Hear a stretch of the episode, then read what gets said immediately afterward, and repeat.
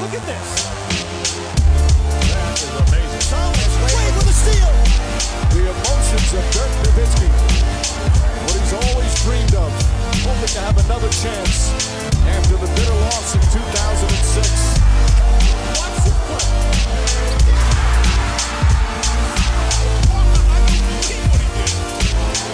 That is amazing.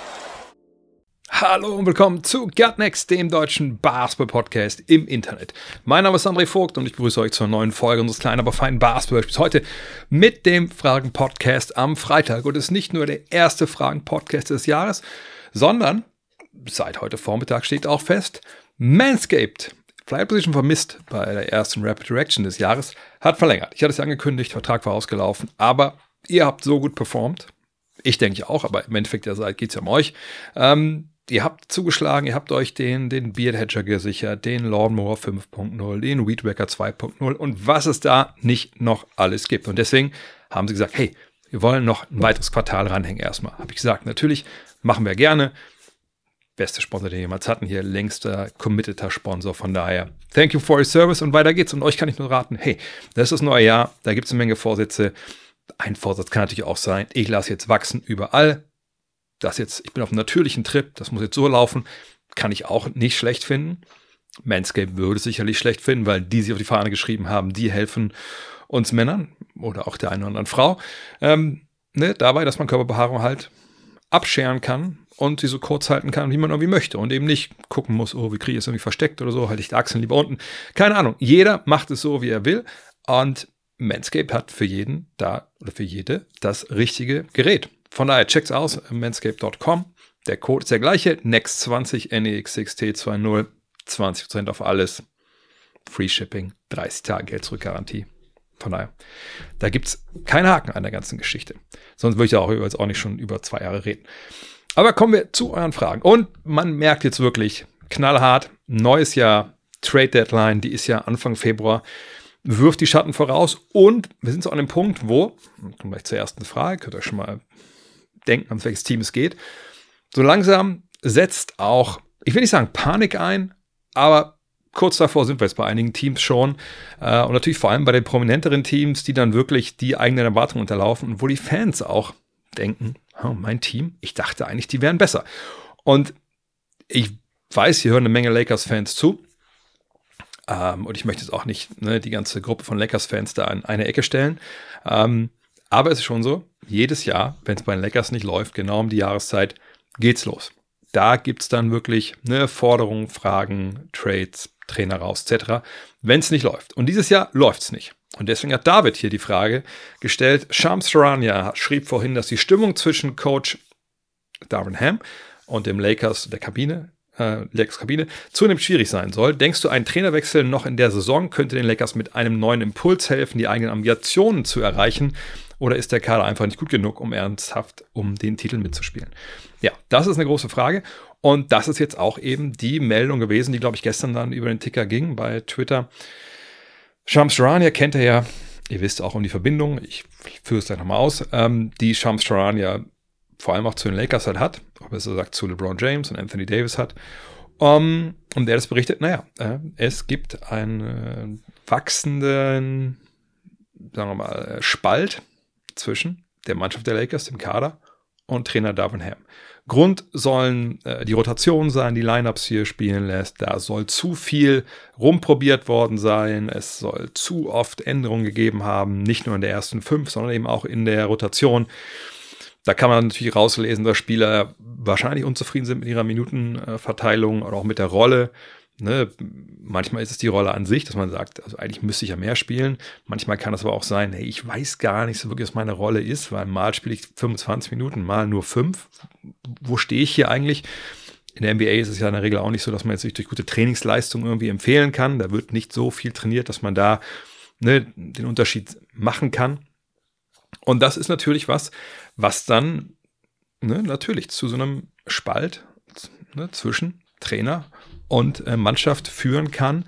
Und wenn da natürlich auch noch die Ergebnisse nicht stimmen und die Lakers stehen jetzt bei 17 und 18, wenn ich äh, nicht ganz falsch liege, also sie sind fast bei der Hälfte der Saison und sie gewinnen noch nicht mal die Hälfte ihrer Partien, da ist dann so langsam aber auch einiges am Dampfen, was hinten rauskommt. Und ähm, es gab nach dieser Partie jetzt gegen Miami, hat man verloren, man hat auch klar verloren, Miami mit einer Zone, wo man denken sollte, also eine Zone, da müsste ja eigentlich ein Team, was so ein Basketballcomputer wie LeBron James am Start hat und jemand wie Austin Reeves und jemand wie Anthony Davis, da müssten die eigentlich locker mit klarkommen, vor allem wenn der Gegner ohne Jimmy Butler spielt. Dem war aber nicht so. Gut, muss auch sagen, LeBron war angeschlagen, ne, gekränkelt, trotzdem gespielt, aber dann auch nicht gut gespielt. Ich würde einfach sagen, das hat viel damit zu tun gehabt, wie, wie es ihm eigentlich so ging. Da kann natürlich solche Sachen auch mal eskalieren. Und danach ist er eskaliert. Ähm, es gab ein Players-Only-Meeting direkt nach dem Spiel. Deswegen äh, wurde da ähm, der, die Kabine auch ein bisschen, oder deswegen war der Ablauf nach dem Spiel, was mit den Medien anging, ein bisschen anders. Also zum einen ist es ja normalerweise so, dass wenn ein Spiel zu Ende ist, dann ähm, ist die Kabine erstmal zu für die Medien. Dann gibt es erstmal eine Pressekonferenz vom Trainer und danach gehen die ganzen Beatwriter und so rüber zur Kabine, gehen dann rein und da warten dann die Spieler. Auch nicht immer alle, aber in der Regel warten dann auch die Stars. Dann geht man dahin. Dann im Fall von den Lakers kriegt man dann seine Zitate von LeBron James oder von Anthony Davis, wie man sonst sprechen möchte. Hinzu kam jetzt aber, dass auch LeBron James nicht mit den Medien gesprochen hat. Also die Medien kamen wohl rein, die haben erst mit Anthony Davis gesprochen. Das war auch bevor Pressekonferenz war, was gesagt sehr unüblich ist. Und ähm, wie gesagt, sie haben mit Davis gesprochen. Währenddessen hat LeBron James sich angezogen. Und das vielleicht zur Erklärung. Ähm, es ist dann oft so, dass die Stars, ne, die, also die Kollegen stehen ja immer schon da, man wartet so ein bisschen, bis ein Star einem ein Zeichen gibt, nach dem Motto, okay, jetzt bin ich angezogen, jetzt können wir sprechen. Ähm, und wenn man das Zeichen noch nicht hat, und in dem Fall jetzt, wenn LeBron sich noch anzieht und Davis sagt jetzt, okay, ich bin soweit, dann gehen natürlich alle dahin, hören zu. Aber während das passiert ist, ist LeBron James aufgestanden, ist gegangen. So, ist unüblich für ihn. Ich war auch schon in Lakers Locker Rooms da, als damals noch Kobe und Shaq da waren. Da war das stellenweise, wenn man in schlechten Zeiten drüben war, wenn sie verloren haben, öfter mal so, dass gerade auch Shaq auch aufgestanden ist und rausmarschiert, wenn er überhaupt in der Kabine war. Äh, manchmal haben die einfach dann sich ihre äh, Balljungen gesagt, pass auf, hol meinen ganzen Stuff hier hinten in den Trainers Room. Ich will gar nicht die Typen gar nicht sehen. Ich gehe direkt hinten rum raus, hinter Tür. Naja, bei LeBron ist es aber so, dass er generell eigentlich sich immer stellt. Äh, von daher bemerkt sind, dass er nach so einem Spiel mit Players-Only-Meeting eben nicht da war. Oder zumindest dann sich nicht gestellt hat. Aber das finden wir so als Vorgeschichte. Jetzt kurz zu der Sache, die ich eben angedeutet habe. Shams Charania, wenn er sowas schreibt, ähm, dann hat das, man hat so immer Gewicht, wenn er Sachen schreibt, aber wenn es um Teams geht, Spieler geht, die eine enge Verbindung zu Clutch haben, Clutch Sports, der Agentur, dann muss man da ein bisschen genauer hinschauen, denn er ist auch bei Clutch. Habe ich ein paar Mal hier an der Stelle gesagt, von daher ganz kurz. Unser Clutch gehört Rich Paul, da ist LeBron, da ist Davis, aber eben auch Shams oder Shams ist halt auch, ähm, ja, unter Vertrag. Punkt. Und dass da die Wege relativ kurz sind, wenn man auch manchmal äh, Informationen oder sag ich mal, gewisse Narrative steuern will von so einer Agentur. Das machen die ja sowieso, egal ob jetzt der, ob Roach oder Shams oder Sam Amico oder Mark Stein bei denen der Vertrag sind oder nicht. Was meint ihr denn, woher die News kriegen? Das ist nicht immer nur von den Vereinen, das geht manchmal auch über, über die Agenten oder die Agenturen. Aber in dem Fall, naja, wenn es ausgerechnet Shams ist, der viel weiß, da kann man ja eins und eins zusammenzählen. Auch wenn das an dem Punkt natürlich ein Stück weit Spekulation ist. Aber das ist schon ein sehr, sehr kurzer Weg. Von daher, für meine Begriffe war das kein Zufall, dass das so nach außen getreten ist. Äh, für meine Begriffe war es auch kein Zufall, dass in dem Artikel von äh, auf The Athletic halt stand, dass sechs verschiedene Quellen das Shams Charania gesteckt haben. Denn damit, glaube ich, will man auch ein bisschen gegensteuern gegen, ja, auch das von mir gerade eine spekulierte Narrativ. Naja, Davis und LeBron und Rich Paul stecken das jetzt hier mal und wollen vielleicht ein bisschen forcieren, dass es Änderungen im Kader gibt oder dass es einen neuen Trainer gibt oder so. Natürlich will man, wenn man sowas weitergibt an die Presse, nicht, dass der eigentlich gerne einfach mal als Coachkiller dasteht. Das möchte ich auch gar nicht in Verbindung bringen mit, mit LeBron oder Davis oder so, sondern ich will nur sagen, dass wenn man sowas streut und rausgibt, dann natürlich auch mit solchem ne, doppelten Boden und äh, Netz dazwischen drin, dass man sagen kann, ja, das haben sechs Leute gesagt, das war jetzt nicht nur LeBron. So. Ähm, Fakt ist, da gibt es ein Problem. Und ähm, jetzt muss man natürlich gucken, wer ist für so ein Problem verantwortlich? Wer hat recht? Also Darwin Ham hat gestern dann gesagt auf der Pressekonferenz, naja gut, komm, wir haben einfach keine Kontinuität. Bei uns fehlen andauernd die wichtigsten Rollenspieler. Ne? Ähm, wir haben irgendwie keine richtige Kontinuität aufbauen können die letzten Wochen. Ich versuche halt hier irgendwie das reinzubringen. Was so halb stimmt, Ne, AD und LeBron, die sind beide fit gewesen bisher. Die haben nicht viele Spiele zusammen verpasst. Ähm, es geht natürlich eher so um, um Hachimura und, äh, und Russell und, und, und, Gabe Vincent war noch gar nicht da. War schon da, aber nicht wirklich, sagen wir mal so, ähm, so oft er verletzt war. Hat auch irgendwie gesagt, naja, es ist schon leichter zu verkraften, wenn einer von deinen Stars fehlt, als wenn mehrere Rollenspieler fehlen, wo ich denke, ja, da bin ich schon bei dir. Auf der anderen Seite, also ich glaube, ihr werdet schon schlechter dran, wenn jetzt LeBron über die 10 Spiele gefehlt hätte oder 15 Spiele oder AD. Ähm, aber ich verstehe, wo er herkommt, weil er halt sagt, hey, wenn wir eine Rotation haben und die Aufgaben klar verteilt sind und jeder weiß, woran er ist, weil wir einfach auch jetzt die Zeit hatten, uns einzuspielen, wenn dann einer von den Top-Leuten fehlt, dann kann man also sagen, gut, wir haben ja hier das Grundgerüst, die Infrastruktur stimmt. Next Man Up, dann machst du ein bisschen mehr davon, du ein bisschen mehr davon. Wir wissen ja, ihr könnt das. Das kriegen wir schon irgendwie hin. Auf der anderen Seite sollte es vielleicht auch ein bisschen besser als 17 und 18 laufen, wenn deine beiden Topstars, wo wir alle vor der Saison gesagt haben, boah, mal gucken, ob die das ganze Jahr so durchhalten, wenn die die ganze Zeit da waren. Äh, von daher, äh, dass das nicht gut läuft, das, das sieht man ja auf den ersten Blick. Die Frage ist jetzt, ist Ham daran schuld aufgrund seiner Änderungen und immer wieder ne, rumprobieren in der ersten fünf und in, in der Rotation? Und das ist halt ehrlich gesagt ein bisschen schwer zu beantworten. Ne? Ähm, denn Darwin Ham wird das ja nicht machen, weil er denkt, ja, ich will noch mehr experimentieren, ich glaube, wir können das noch besser machen. Und der Spieler, der macht jetzt irgendwie nicht die Sachen, die ich möchte, dann nehme ich lieber den. Und was eigentlich mit dem? Der ist jetzt wieder gesund, vielleicht kann der das ja noch besser. Das glaube ich ehrlich gesagt nicht. Also wenn wir uns erinnern, vergangenes Jahr hatte Darwin Ham ja wirklich auch, ehrlich gesagt, einen ziemlichen Scheißjob. Erstes Jahr als, als Head Coach, aber natürlich schon lange, lange als äh, Assistent dabei war. Dann auf einmal zur Trade Deadline sagt Rob Pelinka, ey Darwin, das Ham, äh, das Ham, das Team, das du, Darwin Ham, trainiert hast bis jetzt, das fanden wir jetzt irgendwie nicht so richtig geil. Wir haben jetzt einfach mal das halbe Team weggetradet. Du hast ein halbes neues Team. Hier, ich habe ein paar Namensschilder, die kannst du den Jungs anheften, damit du weißt, wer jeder so ist. Ähm, und dann hat er diese Truppe ja, und jetzt kann man natürlich wieder sagen, es hat ja nichts mit zu tun gehabt, das war alles nur Coach LeBron. Aber am Ende des Tages sind sie damit in die Conference Finals gekommen, wenn ich mich nicht ganz täusche. Ähm, und das ist natürlich, also das, wir können nicht vergangenes Jahr hingegangen sein und gesagt haben, ey, Darwin Ham, krasser Typ, hat er gut gemacht. Und dieses Jahr sagen, Alter, was ist das für eine Wurst? Der ist an allem schuld. Von daher, wo ist jetzt wirklich die Wahrheit? Und das ist halt echt schwer einzuschätzen, weil wir alle nicht in der Kabine dabei sind oder in der Trainingsanlage. Und ähm, das, was ich meine, ich weiß nicht, ob ihr 2K spielt oder ob ihr selber äh, Basketball gespielt habt oder spielt sogar oder ob ihr generell in einem Teamkonzept euch mal bewegt habt auf der Arbeit oder so. Aber ein Punkt, der bei solchen Sachen immer sehr viel zur Seite ge äh, geschoben wird und dem man irgendwie nicht sprechen will, aber weil man es auch nicht kann, weil man, weil man ja nicht weiß, was intern passiert ist, wie sind diese Bewegungen intern, also wie sind die Beziehungen intern zwischen den verschiedenen Spielern, dem Trainerstab, was spielt sich da alles ab? Weil, wenn man sich mal anguckt, wie dieser Kader aufgebaut ist und was wir auch wissen über gewisse Spieler, da frage ich mich halt wirklich, ob da nicht viel bewegliche Teile sind. Also was meine ich damit? Nehmen wir mal jemanden wie, und ich will jetzt nicht auf den Leuten rumhacken, die, die ich immer schon rumhack. Ich möchte nur illustrieren, was da für Begehrlichkeiten existieren. Also erstmal natürlich jeder Spieler will spielen. Er will eine Rolle haben, um Spaß daran zu haben, was er eigentlich da macht beruflich aber sicherlich auch um, ne, äh, je nachdem, wann das bei einem ansteht, äh, um dann halt auch vielleicht finanziell äh, ne, da was rauszuschlagen demnächst. Oder einfach um Erfolg zu haben. Und, und manche Spieler denken halt, hey, wir sollten eher das machen als das, um erfolgreich zu sein.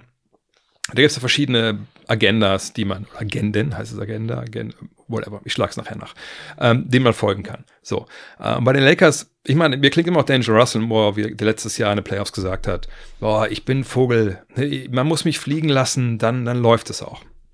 Was ja eigentlich, muss ja gemeint wäre, ich brauche den Ball, lass mich mein Ding machen, dann passt das hier schon.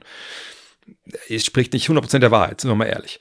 Ähm, jemand wie Christian Wood kommt da mit einem Minimalvertrag, natürlich freut er sich, dass er unter Palmen leben darf, da unter dem Hollywood Sign und ähm, ne, die Sonne meistens scheint. Ihr habt ja sicherlich immer die Wetterberichte von Dean Walle im Ohr bei uns im Premium-Feed. Aber wenn du ja bist mit einem Minimalvertrag und merkst, oh, mal, ich dachte, ich hätte ja eine klar umrissene Rolle, so als Stretch Bigman, der vielleicht mal einen Wurf blockt und mal ein, zwei Rebounds holt gegen Leute, die zwei Köpfe kleiner sind. Wieso spiele ich eigentlich nicht so viel, wie ich, wie ich dachte? Also wie soll ich mir denn hier den nächsten Vertrag verdienen, wenn ich nicht, nicht beitragen darf? Äh, Rui Chimura ähm, hat verlängert im Sommer, keine, keine Frage.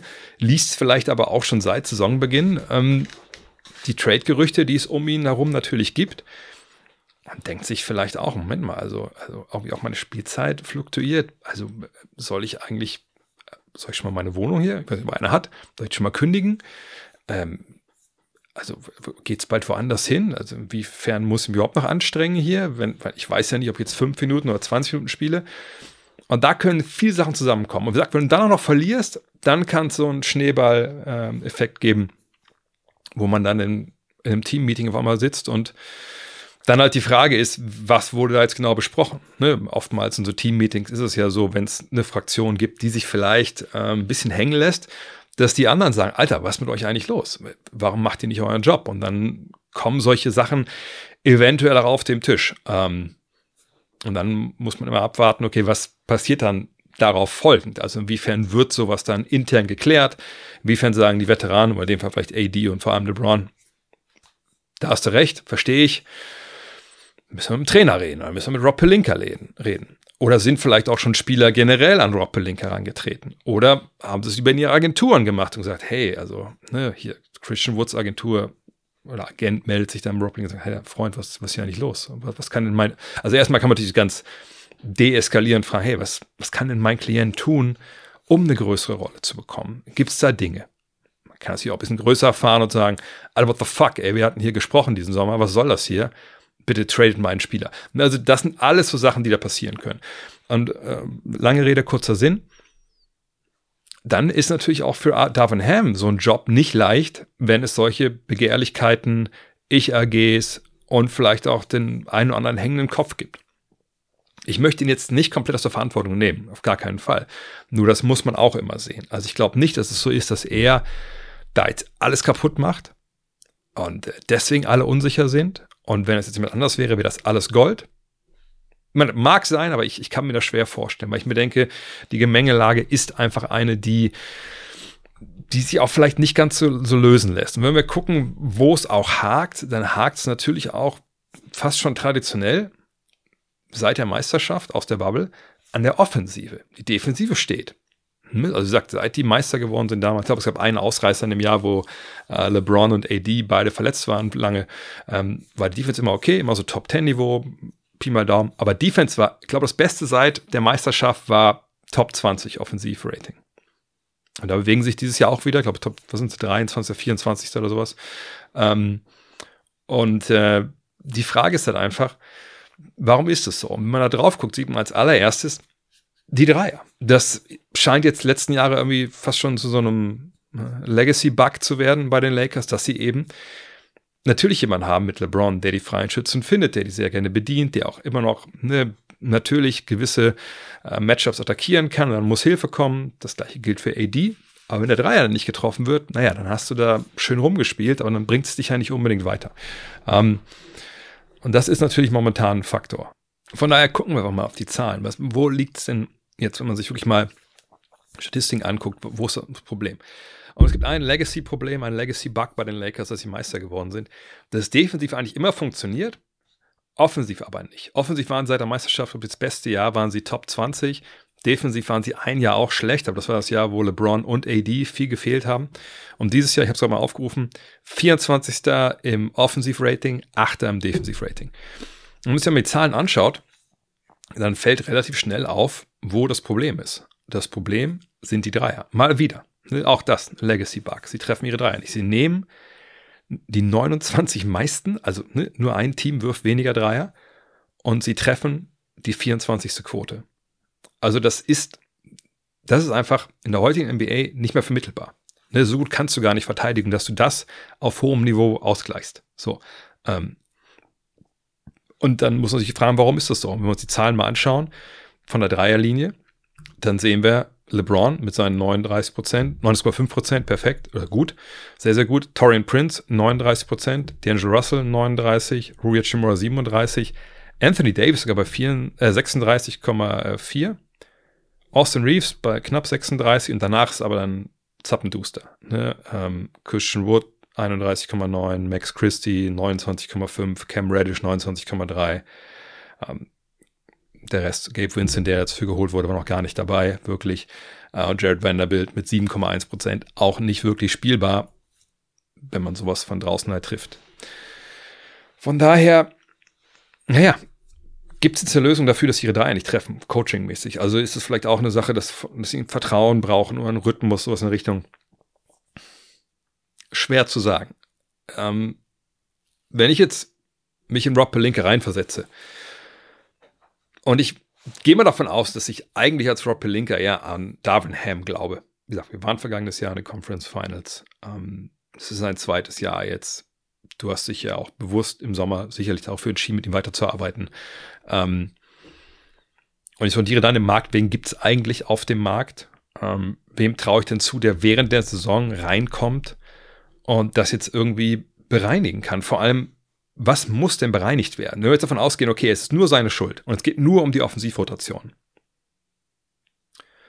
Also, ich denke, dafür gibt es ja auch, dafür hat der liebe Gott jedem Mensch, glaube ich, also allermeisten, denke ich mir auf jeden Fall, einen Mund gegeben, ähm, dass man sich dann mal zusammensetzt. Und ich meine, Rob Blinker ist ja irgendwo auch der Chef von Darwin Ham, was man sagt, pass auf.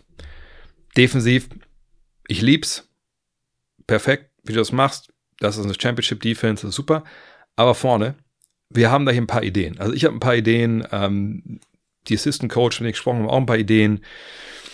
Lass uns bitte mal gucken, dass wir die Rotation so und so anpassen, weil ich bin davon überzeugt, dass das besser funktioniert. Und dann kann man auch sehen, ob das für beide Seiten okay ist oder ob dann Ham sagt, Alter, auf gar keinen Fall, hier hast du mein, mein Brett, das werft dir zu Füßen, dann gehe ich lieber. Ne, es gibt nicht immer nur, das klappt nicht, wir schmeißen den raus oder ne, alles ist Friede, Freude, Eierkuchen.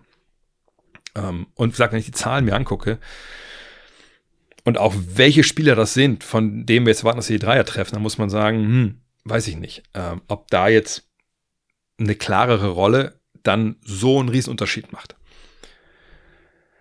Man kann es besser machen, bestimmt. Das möchte ich gar nicht in Abrede stellen. Aber wie gesagt, wer wäre das dann auf dem freien Markt? Meine, müssen wir jetzt über Jeff Van Gundy sprechen? Kann auch der eine Ausstiegsklausel aus seinem Beratervertrag da in Boston ähm, also ich, ich sehe ehrlich gesagt nicht den Weg erstmal über einen neuen Trainer. Ich würde eher Rob Pelinka in die Pflicht nehmen und sagen, pass auf, wir brauchen hier Laser, wie LeBron sie immer wieder nennt, also Leute, die Dreier werfen können. Welche Laser können wir denn verpflichten? Und da gibt es ja durchaus ein paar Namen auf der Liste. Also meine, der, der Name, der bei den Lakers jetzt oft schon genannt wurde, ist Zach Levine. Das richtige Laser hat er dieses Jahr nicht. Ähm, ist auch verletzt. Äh, also, also ich denke, er ist verletzt, aber ne, da das Chicago besser spielt, so ohne ihn, wer weiß, ob das alles so. Aber ich möchte gar nicht spekulieren. Was mit beide Yield? Hm, jetzt aus der Rotation gefallen oder aus der ersten fünf gefallen, zumindest in Indiana. Vertrag läuft aus, ist der vielleicht zu haben. Gibt es vielleicht ein, zwei andere 3D-Spieler, die man holen kann? Die Frage ist halt, für wen? Hm, also, wenn wir jetzt davon ausgehen, D'Angelo Russell sagt Tristan Dreier gut mit 39 Prozent, Hachimura mit 37 Prozent ist auch okay. Das sind ja die beiden Kandidaten, die man immer so liest. Oder halt Austin Reeves, aber der ist ja auch mit 36 Prozent ja eigentlich ganz gut unterwegs. Ähm, obwohl das natürlich auch mal immer mehr sein kann. Also willst du dann drei Mann traden oder einen von denen oder zwei? Äh, aber das sind ja die, die dir eigentlich ganz gut helfen. Oder bist du auf dem Standpunkt, okay, D'Angelo Russell bringt es eigentlich weiter, weil das dann ultimativ doch ein unseriöser Basketballer ist, der plus X. Aber was kriegst du denn dann? Ne? Oder wartest du, dass Gabe Vincent zurückkommt? Da habe ich aber vor der Saison schon gesagt, der Dreier von dem ist aber auch nicht der stabilste. Schwierig, schwierig, schwierig. Ähm, äh, ich, ich weiß nicht, ob es wirklich so einen richtigen, klaren Weg raus aus dieser Sackgasse für die Lakers gibt. Ähm, man kann natürlich Austin Reeves starten lassen. Mm, man kann gucken, dass man einfach ähm, auf vielleicht die ersten fünf Spiele ist aus den vergangenen Playoffs, dann mit, äh, mit Russell auch, was ich, ich sag, nicht so eine gute Idee finde. Aber ich möchte da auch nicht in der Haut von Darvin Ham stecken, weil ähm, ne, gerade wie gesagt, Leute wie Vanderbilt, auf die ja viel gesetzt wurde, wenn, wenn das, der sich so präsentiert, dann ist es einfach auch wahnsinnig schwer, äh, da eine Kontinuität reinzukriegen. Von daher, ich denke, also wahrscheinlich würde ich erst gucken Richtung Trade. Das wäre ja eh dann vor dem All-Star-Break. Aber wenn man dann irgendwie denkt, das funktioniert nicht oder keine Ahnung, man spricht mit dem Trainer und der, der, hört nicht, hört einem nicht zu, wenn man eine andere Meinung hat als der Trainer. Vielleicht hat ja auch Rob Liggett eine gleiche Meinung. Dann würde ich schauen, ob man einen anderen Coach findet. Äh, auf der anderen Seite, ich wüsste jetzt ehrlich gesagt niemanden, der da jetzt direkt reingehen kann, ohne Trainingslager und da einfach durch Hand auflegen, diese Mannschaft wieder ähm, auf, auf, ja, auf ähm, Kurs bringt. Deswegen die Frage von Mu, SBN, wer der Nachfolger sein könnte, ich weiß es nicht. Ich weiß es ehrlich gesagt wirklich nicht. Ähm, weil so eine, irgendwie, keine Ahnung, einen heißen Assistenten holst du ja nicht während der Saison. Das wäre dann halt wahrscheinlich jemand eher, der dann so den Sitz warm hält bis zum Sommer wieder. Und ich denke, ehrlich gesagt, dass Darwin Ham, es sei denn, da ist jetzt wirklich Tischtuch zwischen Spieler und Trainer durch, ähm, wahrscheinlich einfach die beste Option ist und man ihm einfach ein paar andere Spieler geben muss. Dog Rivers mit der nächsten Frage. Weil sich Chuck und Shaq mal wieder so schön in ihre nicht vorhandenen Haare gekriegt haben, hatte ich, hätte mich deine Meinung zur letzten, zum letzten Ballbesitz der Golden State Warriors gegen Denver interessiert. Die beste Option für Steph Curry in der Situation. Erstens den Wurf gegen Kentavious Caldwell Pope. Zweitens den leichten Pass auf äh, Chris Paul. Drittens den schweren Pass auf Andrew Wiggins. Ihr habt es vielleicht äh, vor Augen, ne? also auf dem linken Flügel äh, hat ja Curry den Ball, die Zeit läuft runter, es ist unentschieden äh, zu einem Zeitpunkt und ähm, er entscheidet sich dann sehr, sehr bedrängt, äh, nicht nur von jetzt KCP, sondern ist auch ziemlich viel so noch um ihn herum los, für den Pass äh, runter in, den, also in die rechte Ecke, also am linken Flügel, da steht Wiggins auf dem ja, rechten Flügel, bisschen verschoben Richtung Kopfachse, wenn ich das ganz richtig im Kopf habe, steht äh, Chris Paul und zwischen den beiden zwischen Wiggins und Paul steht halt ähm, Jamal Murray. Genau mit der Aufgabe, ne, dass er die beiden sieht und wohin der Ball hingeht, da läuft er halt hin. Und er entscheidet sich, also Curry entscheidet sich für den Pass zu Wiggins und der wird dann abgefangen ähm, und dann kommt es halt zu dem Dreier von Nikola Jokic, den ihr sicherlich gesehen habt, zum Sieg von der quasi der Mittellinie. Das wäre die beste Option gewesen. Ähm, naja, ich will es nicht alles jetzt irgendwie, ich kann das auch gar nicht, ehrlich gesagt, äh, mathematisch ausrechnen, was jetzt so prozentual das Beste gewesen wäre, um das Spiel nicht zu verlieren, wäre wahrscheinlich das Beste gewesen, einfach selber zu werfen und sehr hoch zu werfen, damit der Ball irgendwie äh, so lange in der Luft ist und dann Rebound, dass die Zeit runterläuft. Ich glaube, das wäre durchaus drin gewesen. Hm. Ähm, aber ähm, es waren noch fünf Sekunden, glaube ich, auf der Shotclock oder auf der, wenn es noch fünf Sekunden auf der Shotclock waren, dann wäre natürlich noch mehr Zeit, dann hätte das wahrscheinlich nicht geschafft. Ähm, obwohl, selbst wenn du, sag mal, sagen wir bei sieben Sekunden, ich weiß nicht, wie lange die Uhr waren, du den Wurf nimmst er ist daneben, dann müssen die das ganze Feld dribbeln. Äh, also dann, dann lieber den Wurf. Der Wurf ist schon die beste Option, um das Spiel nicht zu verlieren. So. Ich würde aber hier dem Doc widersprechen, wenn er sagt, dass der leichtere Pass äh, auf Chris Paul da war und der schwerere auf, auf Andrew Wiggins. Also wenn ich es richtig vor Augen habe, steht der gute Jamal Murray schon ziemlich perfekt zwischen den beiden, ähm, ne, zwischen Paul und Wiggins und dass er bei beiden hin kann. Es ist manchmal auch im Fernsehen ein bisschen schwierig zu sehen, ne, wo jetzt dann vielleicht der Winkel besser ist. Man darf nicht vergessen, wie gesagt, also, ne, ich glaube, äh, Wiggins steht in der Ecke und, und Paul so ein bisschen versetzt Richtung Ball, was dafür sprechen würde, dass der Pass natürlich leichter wäre. Gleichzeitig dachte ich eigentlich, dass hm, wie gesagt, wenn ich es richtig im Kopf habe, dass ähm, Murray ein bisschen mehr Richtung Paul stand. Wäre auch sinnvoller, weil der Ball in die Ecke ein bisschen länger fliegt. Von daher weiß ich nicht, ob es leichter oder schwerer gewesen wäre. Ähm, ich glaube, das ist wahrscheinlich auch egal. Ist jetzt auch nicht so, dass man damit halt das Spiel verloren hat. Denn äh, man, es war unentschieden.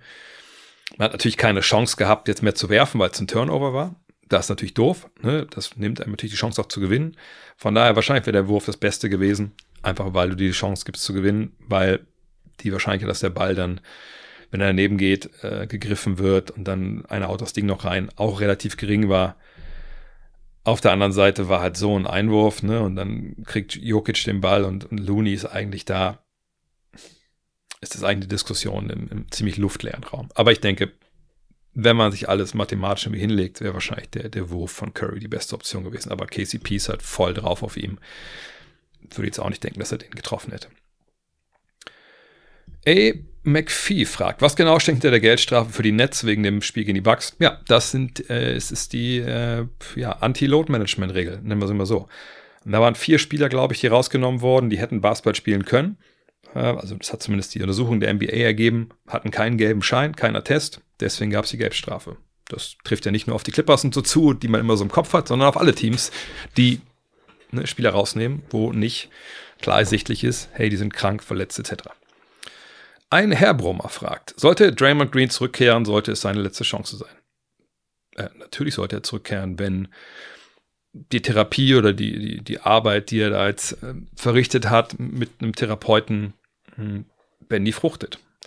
Habe ich schon ein paar Mal gesagt, dass man das natürlich wahnsinnig schwer ähm, bewerten kann. Also ich würde es mir nicht zutrauen. Ich weiß nicht, ähm, sicherlich gibt es da Möglichkeiten, ähm, das zu begutachten. Äh, aber das, wie gesagt, da möchte ich auch nicht in der Haut von demjenigen stecken, der mit dem da spricht.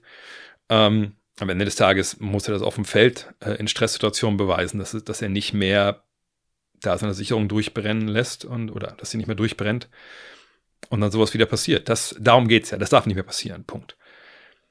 Von daher sollte er natürlich zurückkehren. Und nochmal, ich sage das jedes Mal. Ähm, wir müssen ja irgendwo in einer Gesellschaft leben, die zweite Chancen äh, zulässt. Jetzt kann man natürlich sagen, gut, aber er mehrere Chancen schon gehabt. Ja, natürlich. Aber es ist jetzt auch nicht so, dass, dass er jetzt Verbrechen begangen hat. Das waren natürlich Dinge, für die er bestraft wurde. Vollkommen klar. Ähm, und auch bestraft werden musste. Auch vollkommen klar. Ähm, nur, wie gesagt, die Tür darf da nicht zu sein. Ähm, klar, kommt man irgendwann an den Punkt, wo die Tür zu sein äh, sollte oder muss. Ich frage mich aber ehrlich gesagt, wo diese Tür dann ist. Also Ronald Test hat auch noch gespielt am Meta World Peace. Klar, andere Zeiten. Ähm, können auch weiter zurückgehen. Kermit Washington, der war ähm, nach dem Punch gegen Rudi Tomjanovic damals äh, gezeichneter Mann auch. Klar, Tomjanovic hat natürlich den, die, die allergrößten äh, Schaden davongetragen, aber äh, Kermit Washington, wenn er seine Geschichte kennt, war danach eben ähm, einfach Persona non grata mehr oder weniger in der NBA und ähm, da muss man sich auch fragen, war das denn so richtig? Ne, ich bin auch nicht immer der, der mir immer sagt, er muss alles verzeihen und vergeben und dann ist es vergessen. Natürlich nicht, aber man muss den Leuten schon eine Chance geben, an sich zu arbeiten und, und sich zu verbessern. Also im Sinne von in dem Fall, dass es nicht mehr passiert. Nur, das können wir ja nur rausfinden, wenn jetzt einer auch wieder auf dem Feld, aufs Feld darf. Ähm, von daher äh, warten wir es ab. Und ich sage, es gibt immer einen Bereich, wo es irgendwann nicht mehr geht, aber ich finde, da sind wir bei, bei Draymond Green noch nicht und ich weiß, wird der eine oder andere wieder sagen, was soll denn erst passieren? Muss irgendjemand äh, äh, bewusstlos würgen und so? Dann würde ich aber sagen, lassen wir vielleicht die Kirche einfach mal, einfach mal im Dorf äh, und, und ähm, gucken mal, mit, mit welcherlei Maß wir hier stellenweise messen ähm, und warten einfach mal ab, wie das jetzt, wie gesagt, sich bei ihm ausgestaltet, ob die Therapie gefruchtet hat und ähm, dann schauen wir weiter. Aber dass er wieder spielen sollte, wenn ne, jemand zu dem Schluss kommt, der es entscheiden kann, dass diese Therapie äh, erfolgreich war, das ist für mich ehrlich gesagt keine Frage. Das sollte auf jeden Fall. Sollte es seine letzte Chance sein. Es gibt ein schönes, was ein schönes Genie. Es gibt ein Beispiel von, von Bob Knight damals, der natürlich äh, mehrere Ausbrüche hatte an der University of, of Indiana oder Indiana University und ähm, am Ende gab es eine Zero Tolerance Policy, und er ist dann rausgeflogen, weil er halt so einen Studenten am Schlawittchen hatte irgendwann, der einfach nur gesagt hat, hey Knight, das fand er jetzt so ein Affront, dass er ihn nicht Mr. Knight oder Coach Knight genannt hat. Ähm, und dann, man fühlt sich jetzt in so eine Ecke, wenn man so eine Zero Tolerance da aufruft, hm, wo man vielleicht nicht hin möchte. Von daher, ähm, es gibt natürlich Bereiche, wo man sagen muss, okay, wenn das passiert, dann war es das für ihn. Aber das ist, finde ich, ein Bereich, der ziemlich weit weg ist von dem, was wir bisher von ihm gesehen haben. Aber das ist wir natürlich nach dem, was wir von ihm gesehen haben, dass wir darüber nachdenken, ob das passieren könnte, dass man ihn dann äh, komplett suspendieren muss, zeigt ja auch, wie weit wir schon mit ihm gekommen sind die, auf dieser Reise. Und das ist natürlich auch keine gute. Felix fragt, Ricky Rubio hat, sein, hat seine NBA-Rente bekannt gegeben. Was sind die Gründe, wieso er nicht mehr in der NBA spielen möchte und wo könnte er in Spanien spielen? Naja, er hat ja ähm, ähm, schon länger gesagt, er hat psychische Probleme, äh, Mental Health. Deswegen hat er nicht gespielt dieses Jahr. Ähm, ob er jetzt in Spanien spielt, wissen wir auch nicht. Ähm, ne, also die Meldung war, glaube ich, wenn er nochmal spielt, dann nur in Spanien. Ich glaube, wir können alle nicht in, in Ricky Rubios Kopf reingucken, ob ihm das wichtig ist, über Basketball nochmal zu spielen, ob er daran Spaß hat. Und wo er dann in Spanien spielen könnte, er könnte ja natürlich überall spielen. Also er könnte in der Kreisliga spielen, könnte auch in der ACB spielen. Und also jetzt zu sagen, okay, also da ist der perfekte Platz für ihn, finde ich, wäre auch ähm, ziemlich despektierlich, weil der Mann wollte ja augenscheinlich noch an NBA spielen, sich ja nicht dazu in der Lage, einfach weil, ne, wie gesagt, äh, Richtung Mental Health, es da Probleme bei ihm gibt, von denen er sagt, nee, das, das, ich möchte das alles nicht mehr. Von daher sollten wir vielleicht erstmal nicht darüber nachdenken, wo er jetzt in Spanien spielt, sondern hoffen, dass wir ihn nochmal Basketball spielen sehen, denn das war immer toll, wenn man Ricky Rubio hat Basketball spielen sehen und, und aber wann das ist und, und wo, in welchem Verein, bei welchen Umständen, ganz ehrlich, ich persönlich, mir ist es scheißegal, ob er Basketball spielt oder nicht. Ähm, wenn ich sowas lese, ähm, auch die Geschichte ein bisschen kennt mit seiner Mutter und so, dann bin ich einfach super froh und würde mich wahnsinnig freuen, wenn Ricky Rubio glücklich ist im Rest seines Lebens. Und ob das mit Basketball ist oder ohne Basketball, ob er jetzt mit Darts anfängt oder Fußball oder, oder ob er schwimmen geht, ist mir scheißegal, ehrlich gesagt. Kim Binek fragt, Bitte ein paar Worte zum Retirement von Ricky Rubio. Wie steht es zu seiner Leistung im Basketball an sich? Hätte er mehr erreichen können? Wie hätte er es erreichen können? Hm. Rubio kam ja damals, wenn ihr euch erinnert, ähm, auf die Basketball-Weltbühne als also das Wunderkind. Ich glaube, was war, war er 14, 15 damals, äh, als er in der ACB gespielt hat. Unfassbar kreativer Point Guard, äh, mit irgendwie zwei Augen hinten am Kopf, zwei Augen vorne. Ähm, absolut man hat so gefeiert, was er gemacht hat. Im Jugendbereich, dann aber auch in der ACB. Ähm, und einfach einer, wo man dachte, ey, mit dem muss es wahnsinnig viel Spaß machen, Basketball zu spielen. Ne, weil er einfach den Ball verteilt hat, super clever war. Ähm, egal, ob es dann jetzt in der ACB war damals. Äh, Badalona, glaube ich, hat angefangen, ne? Ähm, oder mit Team Spanien, äh, auch damals gegen das Redeem-Team und so. Und dann in die NBA kam er ja relativ spät, wenn ich erinnert. Also Minnesota hat ihn ja gedraftet, dann war er, glaube ich, noch zwei Jahre in Europa, bis bevor er endlich kam. Ähm, und dann, ja, wurde in NBA natürlich eine Problematik relativ schnell klar. Der Wurf war nicht da, wo er hätte sein müssen. Das ähm, wäre sicherlich heute noch ein größeres Problem gewesen als damals. Damals war es eine Zeit lang gab es Statistiken, dass er, glaube ich, der schlechteste äh, Werfer war in der ganzen Liga. Man geguckt hat, welche Würfe er nimmt und, und, und, und, und wie schwer die sind, etc. Und was man eigentlich für eine Trefferquote erwarten konnte. Aber er hat eben Teams auf anderen, auf andere Arten und Weisen einfach geholfen, weil er einfach zwei, drei Züge vorausgeschaut hat, offensiv wie defensiv. Ähm, und von daher, klar, der Sprungwurf, das war so eine Baustelle, Zeit seiner Karriere.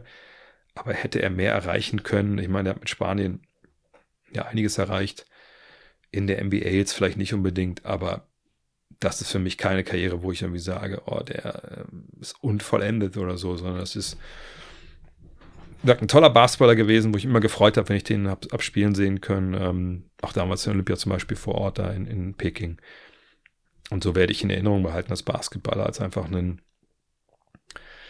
einen Spieler, wo man oft und gerade als er noch sehr jung war, gemerkt hat, der hatte eine unglaubliche Leidenschaft, unglaubliche Freude am Spiel. Und das ist ja eigentlich, wenn wir ganz ehrlich sind, ähm, ich glaube, für jeden, der, der mit Basketball anfängt irgendwann, steht da diese Freude hoffentlich, ähm, solange es halt geht, im Vordergrund. Und wenn du Spaß an dem hast, was du machst, wirklich eine Leidenschaft treibt ähm, und du eben dabei auch noch Freude empfindest, besser kann es eigentlich gar nicht laufen. Ob du dann Weltmeister wirst, ein NBA-Champion oder, oder Kreisliga-Champion, ist eigentlich egal, meiner Meinung nach. JK fragt, Franz Wagner ist nach der WM-Verletzung, Klammer auf linkes Sprunggelenk, nur noch mit rechts nach außen umgeknickt. Unglückliche Zufälle oder vielleicht sollte, oder sollte sich der Mann in seiner Karriere zuliebe von Steph Curry in Sachen Schiene beraten lassen? Ähm, also mehrere Sachen vorweg. Erstens, wenn du Basketball gespielt hast, JK, weiß ich nicht, ich glaube, dann würdest du wissen, oder müsstest du eigentlich wissen, dass das Umknicken wahrscheinlich, also ich kenne jetzt keine Statistiken, aber anekdotisch über äh, 25 Jahre bei mir, also nicht bei mir selber, sondern generell auch bei allen anderen Kollegen, die ich so hatte, die allermeiste Verletzung, die stattfand, war halt das Umschlagen äh, des unteren Sprunggelenks nach rechts oder links. Also, nach, also nach außen, Knöchel nach außen und dann rechts oder links. Aus verschiedensten Gründen. Ne? Man springt halt viel, da stehen viele, stehen viele Füße rum. Man kann auf den Fuß treten, etc. pp. Also das ist halt wirklich, ne, ich glaube beim Schwimmen, ich habe auch mal eine Studie gelesen in der Sportschule, weiß ich noch, glaube ich, da war beim Schwimmen, glaube ich, war die, die Nummer eins Verletzung irgendwie so Fingerverletzung, weil man einfach gegen die Wand schlägt, wenn man vor der Wende und nicht checkt, dass man schon da ist. Und beim Basketball war es eben Sprunggelenksverletzung. So, von daher, wenn jetzt ein Spieler zweimal umknickt, jo, also ich glaube nicht, dass wir da großartig äh, schon Schlüsse ziehen müssen, dass da irgendwas komplett im Argen liegt. Ähm, dann müssen wir ganz klar sagen, Steph Curry, der früh in seiner Karriere arge Probleme hatte mit Sprunglängsverletzungen, der hat die nicht mit einer Schiene gelöst. Also, wenn das irgendwo da draußen äh, rumwabert, dass er einfach ein Aircast sich dann reingeballert hat und dann war alles gut, das ist totaler Blödsinn. Ähm, natürlich hat er das, er hat Schienen, ich weiß nicht, welche Marke das ist. Äh, ich habe selber früher auch äh, viel mit Schienen gespielt, ob es, kann ja vielleicht ein paar Marken hier nennen, ob es jetzt McDavid war. Ich glaube, diese ASO-Schienen, die kamen dann erst, als ich quasi schon, schon durch war. Ähm, natürlich auch viel mit Tape gespielt. In der zweiten Liga war das gang und gäbe, dass wir Tape hatten dann in den Partien. Ähm, ich habe auch immer noch so äh, extra, ähm, ja, so Neopren-Sachen über die Knöchel gezogen und darüber die Schiene ne, weil ich auch relativ zarte Fesseln habe. Ähm, aber er sagt, das war nicht der Grund, warum Steph Curry Probleme hatte. Das war auch nicht der Grund, warum die aufgehört haben, die Probleme. Ne, sondern bei ihm war es so, dass er damals, und da gibt es einen tollen Artikel, glaube ich, bei, beim ESPN Magazine, müsste man suchen, ESPN Magazine, Steph Curry Ankles. Ähm, er hat damals mit einem ja, Physiotherapeuten, glaube ich, war es, oder Sporttherapeuten, quasi alles, was so den unteren den Unterkörper angeht, neu zusammengebaut. Er hat neu laufen gelernt, die Hüftstellung korrigiert, alles solche Geschichten. Das hat ihn davon weggebracht, dass seine Karriere arg gefährdet war, eben durch diese Geschichten. Nicht irgendeine Schiene oder so. So, das muss man ganz klar sagen. Zurück zu Franz Wagner. Ich weiß es nicht. Hat er jetzt krasse Probleme mit dem Unterkörper? Ist das eine Problematik, die, wo wir die Uhr nachstellen können, dass er alle einfach umknickt? habe ich noch nie was von gehört. Und ich glaube, er war bisher auch nicht unbedingt so mega verletzungsanfällig, was diese Dinge angeht. Also von daher würde ich sagen, glaube ich nicht, dass er jetzt Steph Curry anrufen muss. Ähm, wir haben ja gesehen, auch in, auf Okinawa, dass er top betreut ist. Ähm, Physiotherapeuten technisch. Von daher, ich denke, wenn es eine Problematik geben würde, dann würde er auch gegengesteuert werden. Aber da ist mir nichts bekannt. Aber dass er jetzt irgendwie äh, anrufen muss und fragen muss, Steph Curry, wo kaufst du eigentlich deine, deine, deine Schiene? Oder kann ich auch bei Under Armour vielleicht einen Vertrag haben, damit ich nicht umknicke? Das ist nicht die Lösung.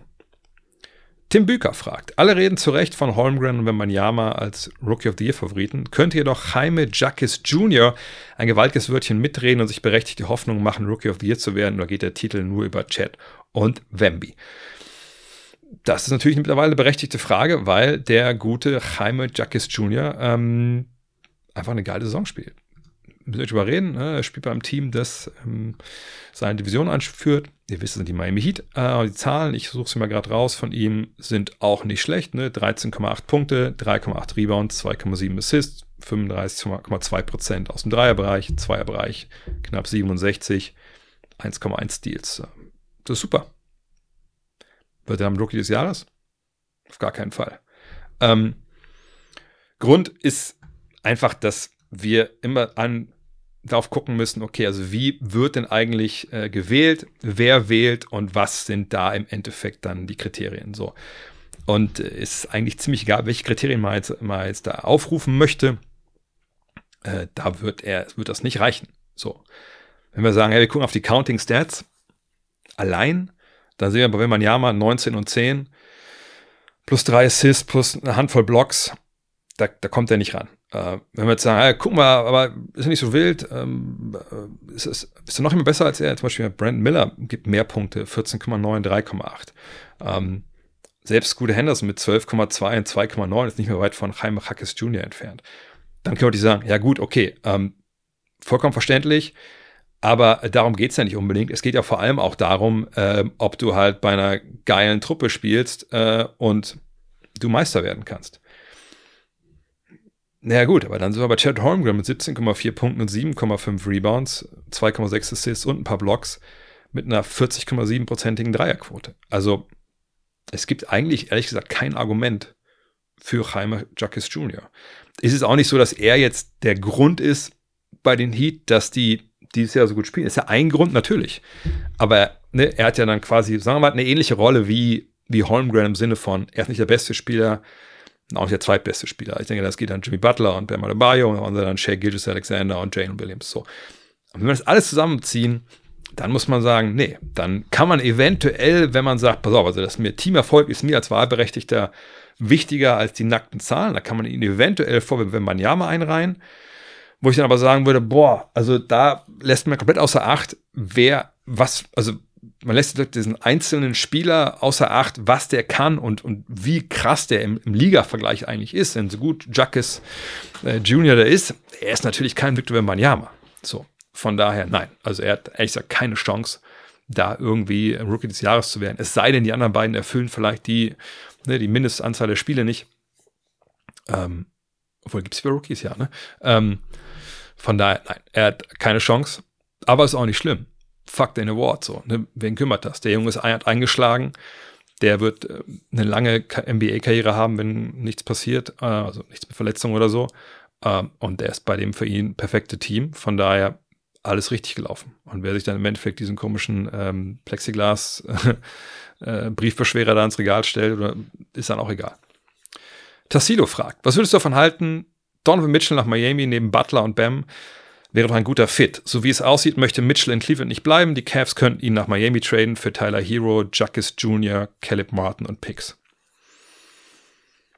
Also in einem Vakuum Donovan Mitchell, was er kann, ne? Shot Creation, Dreier, für eine Mannschaft, die da ein bisschen Probleme mit hat, klar, passt wie die Faust aufs Auge. Würde ich an Miami Stelle diesen Trade so machen? Auf gar keinen Fall. Zu 100% würde ich den nicht machen. Auf, auf gar keinen Fall. Also zum einen müssen wir überlegen, das Paket, ne, was hier steht, wäre ja mehr gewesen, also ist mehr als die Heat geboten haben für ähm, Kollege Damien Lillard. Jetzt kann man diskutieren, ah, Mitchell ist aber jünger und ne, warum, also trotzdem, das wäre mir einfach zu viel. Und ich würde mich selber schwächen als Miami Heat, äh, wenn ich diesen Deal halt mache. Jacques Junior ist natürlich auch schon, glaube ich, 22 oder 23, also ein älterer Rookie, aber der schlägt ein, der funktioniert wahnsinnig gut. Warum soll ich den jetzt traden? Der ist kostenkontrolliert die nächsten paar Jahre das, der Typ ist Gold wert. Hero, gut, ne, ist natürlich jetzt spielt keine perfekte Saison, ne, sind wir auch mal ehrlich. Ähm, ich kann die Zahlen auch hier nochmal kurz aufrufen. Äh, aber es ist ja nur auch nicht so, dass der jetzt irgendwie nicht zu gebrauchen ist und irgendwie ein Stinkstiefel und weil er noch in Trade-Gerüchten ist, sich da hängen lässt. Äh, nee, äh, war er dieses Jahr nicht so oft dabei. Also, ne, also er hat nur 16 Spiele bisher gemacht. Ja, ist richtig aber ist sein Topscorer mit 23,3 Punkten, 6 Rebounds, 4,4 Assists, 1,4 Steals, trifft von der Dreilinie 43 Prozent. Warum genau brauche ich Donovan Mitchell? Also, ne, also, der dann einen neuen Vertrag bekommt, noch länger viel Geld verdient, wahrscheinlich auch mehr als Hero dann, ähm, der defensiv, naja, also, also ich will nicht sagen, dass Tyler Hero ein Stopper ist, mit Sicherheit nicht, aber das ist Donovan Mitchell jetzt auch nicht. So. Ähm, aber nur um vielleicht Mitchell ist nicht unrecht zu tun, suche ich auch noch mal Zahlen raus von Mitchell. Ähm, wenn wir da jetzt sind, dann sind wir bei 27,7 Punkte und dann je 5,6 Rebounds und Assists, 1,9 Steals, 35,1 von der Linie.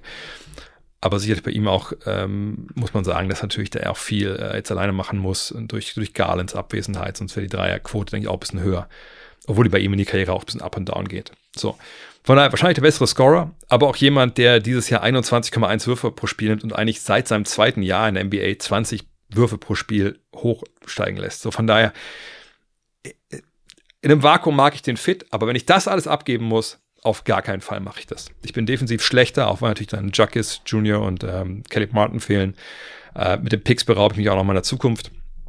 Und mit Hero habe ich einen Spieler, der mir viel von dem gibt, was mir halt äh, Mitchell auch gibt. Von daher auf gar keinen Fall würde ich das machen aus, aus Miami-Sicht. Jetzt kann man natürlich sagen, äh, hätten die das aber für Lillard gemacht? Nee, hätten sie ja auch nicht, sonst hätten sie ja vielleicht den Deal sogar durchziehen können. Sönke Ottersen fragt, sollten und können die Bucks in Sachen Trades aktiv werden? Definitiv ist das immer noch Schweizer Käse. Dame, äh, Beasley und Payne wollen, sie können nicht verteidigen. Reagiere ich als Fan über oder muss was passieren? Offensiv hat es ja auch immer, hat es sich ja auch immer besser eingespielt. Ich wüsste nicht, wen sie traden sollten, ehrlich gesagt. Also, wenn wir jetzt sagen, Dame, Beasley und Payne, das sind, die sind alle Problem naja, dann können wir es auch noch erweitern. Und Pat Connaughton ist, glaube ich, auch nicht unbedingt äh, die Lösung momentan, sondern auch wahrscheinlich eher äh, Teil des Problems, als dass man jetzt denkt, also auf den können sie gar keinen Fall verzichten. Äh, obwohl ich eigentlich Connaughton jetzt nicht so kritisch sehe wie vielleicht viele andere. Aber ne, das ist aber auch kein Stopper. So. Chris Middleton, der kommt langsam so rein, habe ich den Eindruck. Ähm, aber äh, willst du den jetzt traden? Der Vertrag von dem läuft aus, glaube ich, eine Spieloption oder sowas. Äh, und wenn, wenn der jetzt also das ist ja eigentlich der wichtigste Neuzugang. Wenn der, der alte Chris Middleton wäre, dann, dann wäre natürlich richtig gut. Ne? Wenn du nicht 15 Punkte von dem kriegst, sondern sagen wir mal 18, 19 äh, und eben gute Defense. Ähm, und sonst Lopez, Portis. Wenn Lopez gehen lässt, dann fehlte eben dieser ja, Sicherheitsnetz mit der Drop-Defense, gerade wenn auch Janis mal sitzt. Äh, Portis, wenn du den äh, ziehen lässt, fehlt dir diese stretchige, ja, stretchiger Big Man. Jay Crowder war dieses Jahr noch gar nicht wirklich da, ne? Ist ja schon wieder zurück, ich gucke mal uns nach. Nee, der ist immer noch aus, raus. Ähm, das hieß acht Wochen am 13. November. Mal gucken, wann der wiederkommt. Aber sonst Payne, Connaughton, da wird nicht viel kommen. Ich weiß nicht, was bei Beauchamp und, und, und Jackson drin ist, irgendwie, ob die mehr Spielzeit bekommen sollten. Schwer zu beurteilen, weil wir, wie gesagt, auch nicht die, die Trainingseindrücke haben, obwohl nicht viel trainiert wird. Ähm, aber klar, die wird besser werden. Nur ich sehe ehrlich gesagt trademäßig da jetzt keine großen ähm, Sprünge, die sie machen können. Von daher, und das wäre eigentlich auch eben mein Ansatz auch, war Ansatz auch vor der Saison, als der Trade durchging, habe ich gesagt, offensichtlich mache ich mir eigentlich keine Sorgen, aber defensiv, da müssen sie Lösungen finden, aber die gibt es durchaus. Das kriegt man schon, das kann man schon, nicht perfekt, dass man jetzt Top 10 defensiv ist, denke ich nicht, aber man kann durchaus das besser spielen als jetzt. Und da muss man natürlich auch auf Adrian Griffin kurz mal gucken und sich überlegen, haben die eigentlich die richtigen Ideen? Vielleicht war aber auch erstmal die Offensive die Hauptbaustelle. Die hat man jetzt ja auf ein Niveau gebracht, wo man sagen muss, ja, also das ist durchaus natürlich geil. Ich meine, das ist die drittbeste Offensive, die 21. Defensive. Von daher, was da noch kommt. Aber die Defense muss natürlich besser werden, auf jeden Fall. Marcel Eckstein fragt, im Sommer sagte Nick Nurse, I don't particularly want to have my old Raptors guys here. Ist damit das Thema Siakam nach Philly Geschichte, sofern es überhaupt eins war? Und wie stehst du zu der Aussage, deren Verhältnis soll ja am Ende nicht das Beste gewesen sein? Ähm, ich weiß ehrlich gesagt nicht, in welchem Kontext diese Aussage ähm, gefallen ist. Ähm, dass man, weil ich meine, wenn er sagt hätte, also, ja, von meinen alten Spielern, möchte ich keinen hier sehen, die waren alle, das war alles Würste, Okay, äh, das wäre natürlich eine harte Nummer, das wäre ein krankes Nachtreten gewesen. Aber weiß ich nicht, ob er, ob er das dann so gemeint hat oder ob es darum ging, nee, wir haben jetzt hier ein, äh, ein, ein, neues Team mit neuen Stärken. Und vielleicht war auch die Frage nach dem Motto, ja, wer von den alten, den alten Spielern könnte hier super reinpassen. Aber wenn ich es richtig verstehe, dürfte er darüber gar nicht, auch gar nicht sprechen, weil das Tampering wäre, wenn er sagen würde, also guck mal hier, äh, OG Ananobi wäre bei uns perfekt. Er ist ein Spieler von einem anderen Team und da darfst du als Trainer nicht unbedingt ne, in so einem Kontext drüber quatschen. Naja, ähm, Siakam nach Philly habe ich ehrlich gesagt noch nie wirklich so wahrgenommen, äh, dass das irgendwie ein Thema ist. Fände ich auch, ehrlich gesagt, nicht wirklich so hundertprozentig passend. Also kann man sich vorstellen, dass jemand Siakam ähm, dann da irgendwie spielt, so nach dem Motto, ja, du bist so ein bisschen unser Point Forward, Big Man, Playmaker, ähm, wissen, du triffst keine Dreier, aber ist nicht so wild, weil wir haben ja Embiid und, und Maxi. Ja, könnte man sich irgendwie vorstellen, aber dann müsste man wahrscheinlich Tobias Harris abgeben. Gut, er wird auch Free Agent. Ähm, aber Harris spielt ja eigentlich eine tolle Saison. Ähm, ist man mit Siakam dann wirklich besser? Wenn du eben weißt, der trifft einfach gar nichts von draußen, weiß ich ehrlich gesagt nicht. Und dann verlängerst du ihn dann oder gibst du ihn einfach nur ab, tauschst ihn gegen Harris plus X, aber weil du denkst, naja, das ist schon irgendwie cooler. Oder kriegst du Siakam für, für irgendwie deine, deine Spare Parts? Das glaube ich eigentlich ehrlich gesagt nicht. Von daher ähm, weiß ich nicht, was da, was da dran war, aber ich finde das nicht so, dem, so den besten Fit, ehrlich gesagt. Ähm, was das Verhältnis zum Ende ging. Ich meine, wann immer äh, ein Trainer ähm, länger irgendwo ist und du hast am Ende nicht mehr den Erfolg vielleicht, den du ähm, mal hattest, und das war ja in dem Fall auch so, ähm, und du hast einen Trainer, der, sag ich mal, ähm, ehrgeizig ist und brennt für seine Geschichte und vielleicht auch seine Spieler nicht immer nur mit Wattebauschen bewirfst, dann ist es ähnlich wie zu Anfang bei den Lakers erwähnt. Ne? Wenn dann Sachen nicht funktionieren, dann siehst du nicht mehr über die Dinge hinweg, die dich vielleicht stören. Also, ne, wenn dich was stört, aber du gewinnst dann und denkst, ja gut, fuck off, der Coach hat doch recht zu haben, aber wenn du dann eben nur die Hälfte deiner Spiele gewinnst und der Coach ist deiner Meinung nach nicht im Recht, dann können solche Sachen natürlich dann hochbabbeln, aber was da genau war, keine Ahnung, ehrlich gesagt. Durek Lewis fragt, Davion Mitchell bekommt in Sacramento keine Minuten, warum? Und wo würde er deiner Meinung nach am besten ins Team passen, wo er sein Potenzial endlich zeigen kann? Ja, das ist äh, bei so jungen Spielern immer, immer schwer zu beantworten. Denn Davion Mitchell, wenn ich erinnert, er kam in die Liga und hatte so den Ruf, Alter, gebaut wie so ein Panzer, ne? So Lou Dort-mäßig vielleicht aber halt, äh, ich glaube, hast du schon gesagt, athletischer, schneller ähm, und trifft eben auch seinen, obwohl der Dreier war, glaube ich, ein bisschen die Frage zum Anfang. Ne? Ähm, und wenn man sich mal anguckt, wie seine Karriere bisher gelaufen ist, dann sieht man, ja, okay, ähm, bisher auf ne, diese drei Jahre, die jetzt der Liga ist, 11,5 Punkte, dann 5,6, dann 3,7. Auch alles mit fallender Spielzeit auf 36 Minuten gerechnet, 14,9, 11,2, 10,1. Auch da ist der Trend klar. Ähm, die Feldwurfquote, Quoten, ne, Zweierbereich 48, 58, 49. Dreierbereich 31,6, 32 und jetzt 25. Also alles nicht wirklich gut. Und dann Rebounds Assist, da müssen wir nicht mal reden, das ist ungefähr gleich geblieben. Also der scheint für mich wirklich jemand zu sein, wo man sagen muss, ja, also das, da ist vielleicht mal ein Change of Scenery und ein Tapetenwechsel äh, angesagt. Allerdings, wenn man sich die Dreierquote anguckt, 31,6, 32 und 25,5, das ist ein Problem. So. Und jetzt wissen wir natürlich alle nicht, liegt es daran, dass er aber nicht werfen kann? Liegt es daran, dass seine Spielzeit also gibt ja Spieler, wenn die Spielzeit weniger wird oder ne, sporadisch ist und die sich nicht wohlfühlen auf dem Feld, dann kann das auch stellenweise ein guter Werfer sein. Nur dann gehen die Dinger einfach nicht rein, weil es vielleicht auch nicht die Würfe sind mit den anderen vier, mit denen er spielen muss. Vielleicht liegen die Dinger nicht auf, vielleicht muss er die selber sich kreieren und dann geht es aber nicht. Das ist immer sehr auch kontextabhängig. Ähm, in seinem Fall, wir reden jetzt ja auch nicht über den mega jungen Spieler, ne, er ist jetzt auch schon 25. Klar war es der neunte Pick der 21er Draft, aber da muss man jetzt genau hingucken, was ist mit dem. So. Aber das ist eigentlich jetzt für eine Mannschaft, die, die den vielleicht loseisen kann oder, oder sollte, auf jeden Fall was, wo man sagen muss, ey, wenn man da billig rankommt, lass uns das mal versuchen. Also er spielt jetzt ja auch seit einiger Zeit ein bisschen länger, also seit ne, 29.12. hat er jetzt immer seine 13 Minuten bekommen, was nicht heißt, dass es in der Zeit unbedingt besser lief, vielleicht ist es auch so ein bisschen was, hey, guckt mal, Rest der Liga, Davion Mitchell. Also wir lassen den schon spielen, wir glauben schon an den. Vielleicht wollte er den ja haben. Guckt doch mal hin, was, was der gerade macht. Gut, in der Zeit hat er jetzt aber auch nur äh, einen von, was sind das hier, sechs Dreiern getroffen. Auch nicht wirklich gut. Ähm, aber wer weiß, vielleicht ne, sehen andere Teams ja da eine Aktie, die im Keller ist die würden den gerne holen. Ich denke auch, man soll, wie gesagt, bei jungen Spielern, die auch zu Teams kommen, die dann in der Zeit, wo sie da sind, auf einmal dann auch Verstärkung auf der Position holen, wo sie selber unterwegs waren. Ähm, vielleicht ein bisschen, bisschen, ja, ein bisschen nachsichtiger sein. Aber er ist so ein Typ natürlich, die nächste Station, wo er jetzt vielleicht hinkommt. Das wäre wichtig, wenn das da jetzt funktioniert, weil sonst ist es halt schwer. Und ich gucke mal gerade, wie lange sein Rookie-Vertrag noch läuft. Äh, ja, das ist ja noch jetzt dieses Jahr und dann das nächste wäre dann die, ähm, die Qualifying Offer. Ne? Also ja, das ist auch ein Punkt, wo es funktionieren muss für ihn.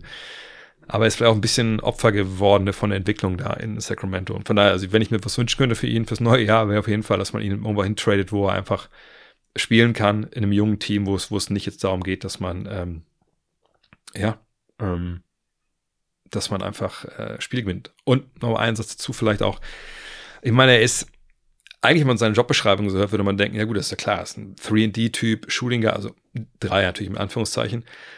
Aber wenn man sieht, dass er auch nur 1,88 groß ist und eigentlich als Point Guard unterwegs ist, dann muss man natürlich schon fragen, also gerade bei so einem Team wie in Sacramento, wo ja dann erst noch Halliburton unterwegs war und jetzt eben immer noch die Aaron Fox, vielleicht auch nicht so leicht. Ähm, ich glaube, das ist auch ein Punkt, wo sie vielleicht Backup Pointer ein bisschen upgraden wollen würden. Sind wir mal gespannt, was da, äh, was da noch kommt. Aber Potenzial kann er sicherlich überall zeigen. Aber ich würde sagen, junges Team, wo er reinkommen kann, vielleicht als Backup Point Guard ähm, und einfach Fehler machen. Punkt. Horst Gärtner fragt, bei New York, also bei den Knicks, liegt die Scoring Schrägstrich Minutenlast nun mehr denn je auf Brunson und Randall. Sollten die den auslaufenden Vertrag von Fournier und Picks für mehr Tiefe verwenden oder sparen für Verlängerungen von Hart oder Ananobi? Welcher Spieler würde aus deiner Sicht passen? Zum Beispiel Brockton liest man öfters. Ähm, also mit Sparen habe ich mal so ein Problem. Ähm, weil Sparen, naja, also was, wie soll man denn da jetzt großartig sparen? Also, ne, also bis wenn, wenn Fournier nächstes Jahr äh, Vertrag, wenn man ihn jetzt cuttet, der hat ja irgendwie eine Spieleroption, äh, Teamoption, genau, ähm, dann lass ich das auslaufen, dann, dann zahle ich ihm nicht die 19 Millionen und natürlich auch dann ähm, konsequenterweise auch nicht die Luxussteuer, die da vielleicht dann, glaube ich, nächstes Jahr bei denen, oder sind die dann fällig? Ich weiß gar nicht. Aber habe ich das denn dann, dann, Geld gespart? Also weiß ich ehrlich gesagt gar nicht, weil ich würde mir eher denken, wenn ich den jetzt ziehen lasse, egal ob es jetzt zu dieser Trade Deadline ist oder im, im, Sommer dann, wie gesagt, weil er ja eine, eine Spieler, eine Teamoption für nächstes Jahr hat. Ähm, also was habe ich denn dann gespart, wenn der Spieler weg ist, ohne dass ich ihn eintauschen konnte gegen irgendjemand anders vielleicht? Ähm, ich dann aber einen Platz der Rotation weniger habe ähm, und mir vielleicht auch selber die Chance genommen habe, besser zu werden. Und wenn ich besser bin, verkaufe ich vielleicht mehr Trikots mehr. Gut, Tickets verkaufen die genug, aber ihr wisst, was ich meine. Also wahrscheinlich verliere ich dann eher so ein bisschen Geld, weil 19 Millionen ist in, in dem großen Kontext, wenn ich davon ausgehe, dass ich besser werden kann mit einem Deal, ja, eher nicht so wirklich viel Geld, wenn es darum geht. Also NBA-mäßig nicht wirklich viel Geld. Äh, und für die Verlängerung sparen von Josh Hart. Josh Hart hat verlängert. Ähm, ne, der neue Vertrag beginnt nächste Saison. Und Anunobi, naja, also die 19 Millionen, der wird einen Fünf-Jahres-Vertrag kriegen, da bin ich mir relativ sicher. Äh, wo, also, was kriegt der? Wahrscheinlich 30, 35 Millionen pro Jahr, irgendwie sowas. Was machen dann 19 Millionen aus? Also, das, glaube ich, diese Option sparen gerade auch bei, bei den Knicks, also äh, äh, ist ja, also ich weiß nicht, wahrscheinlich sind die Lakers die Franchise in der NBA, die am, äh, am höchsten bewertet sein muss und auch am meisten Geld druckt. Aber gleich dahinter dürften ja eigentlich auch die Knicks kommen. Also die haben ihr eigenes ne, TV, eine MSG-Network und so, oder Yes-Network, wie es da heißt. Also das ist ja, das ist ja auch eine Gelddruckmaschine. Vor allem, wenn sie so halbwegs gut sind wie jetzt. Ähm, und, ach so, nee, Isaiah Hartenstein hatte gerade Solving-Verlängerung. Isaiah Hartenstein, auch den verlängert man. Das, da, da, bringen diese, diese 19 Millionen wirklich nicht, nicht, nicht viel. Ähm, nee, ich meine, jetzt muss man ein bisschen gucken, wie sie das, ähm, wie soll ich sagen, wie sie das äh, hinbekommen mit der Rotation. Ich habe das letzte Mal schon gesagt.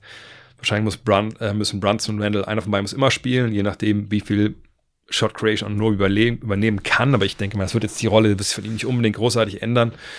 Ähm, Fournier wäre ja interessanterweise einer, der es auch so ein bisschen kann, aber der ist einfach raus. Ähm, von daher natürlich, wenn man noch einen Backup Point Guard finden würde, ne, nochmal, Miles McBride ähm, kommt eher über die Defense. Malachi, äh, wie heißt der, Richardson, ne? Ne, wie heißt der? Muss ich noch kurz nachschlagen. Malachi Flynn, sorry. Ähm, weiß nicht, ob der die Lösung ist, ich glaube eher nicht. Von daher, wenn man Brockton bekommen würde, als einer, der vielleicht neben Brunson spielen kann, als bisschen größerer Guard, gar keine Frage, gute, gute Geschichte. Ähm, hat auch ein bisschen selber Shot Creation. Ja, das ist schon jemand, so ein Namen, äh, um den man sich äh, kümmern könnte. Ähm, ansonsten, was gibt es noch gerade auf dem Markt, was das ein bisschen kann? Wie bei The Yield, glaube ich, ist dann eher, äh, eher nicht gut. Zach Levine kennt ihr meine Meinung. Zu teuer, nicht gut genug ähm, für das Geld, was er bekommt. Auf der anderen Seite wäre jemand wie Zach Levine, obwohl natürlich auch Tim Thibodeau den kennt und der weiß auch um die defensiven Probleme von ihm. Von daher glaube ich, ist ja auch kein Thema da. Aber so jemand, der einen Wurf kreieren kann, vielleicht defensiv nicht ganz komplett anfällig ist, das wäre schon eine gute Wahl. Und Brockton ist da jemand, den man sicherlich ähm, holen sollte. Also so die Art Spielertyp, würde ich sagen, wäre schon richtig, ja. Gene Hackmann oder Hackman fragt, äh, Houston, also die Rockets, haben das drittbeste Defensivrating. Sie lassen unter anderem die schlechteste Dreierquote zu. Habe bislang keine Spiele von Houston gesehen. Weißt du, wie das, sie das schaffen? Ohne herausragende Individualverteidiger bis auf Dylan Brooks. Was machen sie so schematisch in ihrer Team-Defense so gut? Ehrlich gesagt, ich habe extra noch mal ein, zwei Spiele mir jetzt nur die Dreier der Gegner angeguckt, ähm, muss ich sagen, ich sehe da jetzt nicht äh, irgendwie könnt mir gerne berichten, wenn ihr Houston-Fan seid. Ähm, ich sehe jetzt nicht schematisch irgendwas, wo ich sage, ja, Mann, Alter, das ist unfassbar, wie die das machen. Sondern, ich meine, klar, wenn Shengun mitspielt und erstens Pick and Roll involviert ist, das er meistens halt, ähm, spielt Drop, ne? Klar. Das ist ja nun mal so. Ähm, und äh, ansonsten spielen die das eigentlich relativ normal. Also, was einem vielleicht auffallen kann, äh, würde ja ein bisschen den Udoka-Effekt nennen, ne? was ich vor der Saison gesagt habe. Udoka natürlich hingekommen ist äh, und klar war, dass der alle in die Verantwortung nimmt. Vorher war das Houston ein bisschen, bisschen Kraut und Rüben, da durfte jeder so ein bisschen machen, wie er dachte. Ne, da gab es von, von Steven Siles jetzt nicht unbedingt so die institutionelle Kontrolle. Ähm, ne, hat sich auch dann geäußert in gewissen Auswüchsen, wie eben zum Beispiel Christian Wood oder, oder, oder Kevin Porter. Ähm, das ist jetzt alles nicht mehr so. Und jeder weiß, was er zu tun hat, jeder weiß, was von ihm erwartet wird. Und das dazu zählt zum Beispiel auch, dass man eben auf Dreierschützen halt raussprintet. Ähm, das soll das ein bisschen aufgefallen, dass es vielleicht ein paar Closeouts ein bisschen, also ich will nicht sagen, überhart waren, das stimmt gar nicht, sondern einfach die, harte Closeouts waren das, das waren gute Closeouts. Ähm, da wurde nicht zweimal nachgefragt, ob man da jetzt rausrennt oder nicht. Gleichzeitig muss ich aber auch sagen, ist gerade das Spiel von den Nets gerade so in Erinnerung geblieben, die ja dann in der Partie relativ klein gespielt haben, äh, zumindest bei den Dreiern, die da geworfen wurden. Äh, da waren wahrscheinlich auch ganz, ganz freie Sachen dabei. Äh, stellenweise war auch nicht alles so perfekt lief defensiv. Äh, da waren aber auch viele Dinge daneben. Ähm, aber sonst, ich denke, es ist einfach eine Frage, in dem Fall jetzt wirklich Einsatz. Sie haben eine ganze Reihe athletischer Spieler. Ähm, und ich störe mich ein bisschen an diesem Begriff hier herausragende Individualverteidiger. Die brauchst du nicht, um gute Dreier-Defense zu spielen. Also gute Dreier-Defense du kannst ja schon ziemlich weit, wenn du im Endeffekt fünf Mann auf dem Feld hast, die wissen, was dein Scheme ist. Also die verstehen, wie die Rotationen sind, die den Scouting Report lesen und wissen, okay, der kann werfen, der kann nicht werfen, die nicht äh, verwechseln, welche Coverage jetzt gerade gelaufen wird bei dem Pick and Roll von den beiden Gegnern auf der Seite, wenn da in der anderen Ecke der und der Typ steht. Und das ist, glaube ich, einfach das Ding. Das ist gutes Coaching das sind junge, hungrige Spieler in der Mannschaft, wo man sich seine Minuten einfach auch erarbeiten muss. Ich will nicht sagen, dass das die einzige Truppe ist, bei der das so ist, aber es gibt eben auch Mannschaften, wo das vielleicht nicht so läuft. So. Und es ist eben auch eine Truppe, die sich beweisen will. Ne? Individuell, aber eben auch als Kollektiv. Und ähm, wie gesagt, da sie auch auf dem Flügel auch eine halbwegs ordentliche Länge haben, würde ich sagen, ist das für mich so der, der Hauptbegriff. Auf der anderen Seite, oder der Hauptgrund, aber auf der anderen Seite muss ich auch sagen, ähm, am Dienstag im Fragenstream jemand die Frage gestellt, ich weiß gar nicht, welches Team es jetzt war, da ging es darum, wurde irgendwie ausgerechnet auf Twitter, irgendwie eine Statistik zu lesen, von ganz, ganz freien Dreiern, äh, Team A war irgendwie, äh, hat irgendwie, stand da eine Frage, sehr, sehr viel Glück, weil da war äh, die Expected ähm, Dreierquote viel höher, als die, die eigentlich geworfen wurde und bei dem anderen war es umgekehrt, da war die Expected Trefferquote viel niedriger, als, als die, die getroffen wurde. Wo ich auch meine, ja gut, kommt man auf an, wer die Dreier nimmt und, und wen man freistehen lässt, etc. Aber Glück spielt natürlich auch immer eine Rolle. Ähm, nur bei den Rockets würde ich sagen, ja, ist einfach, sie haben ein System, sie laufen das, sie haben einen Trainer, der dir auch mal zwei Finger hinten reinsteckt, wenn du es halt nicht machst. Das kann manchmal schon, schon eine ganze Menge ausmachen. Julius, nicht Schubert, denke ich, fragt, was ist der Point of Attack, beziehungsweise eine Point of Attack Defense? Schnell erklärt, ähm, am Ball. Ne? Also der Point of Attack ist ja der Typ, der den Ball hat in der Regel, ne? der Angreifer, der Dribbler.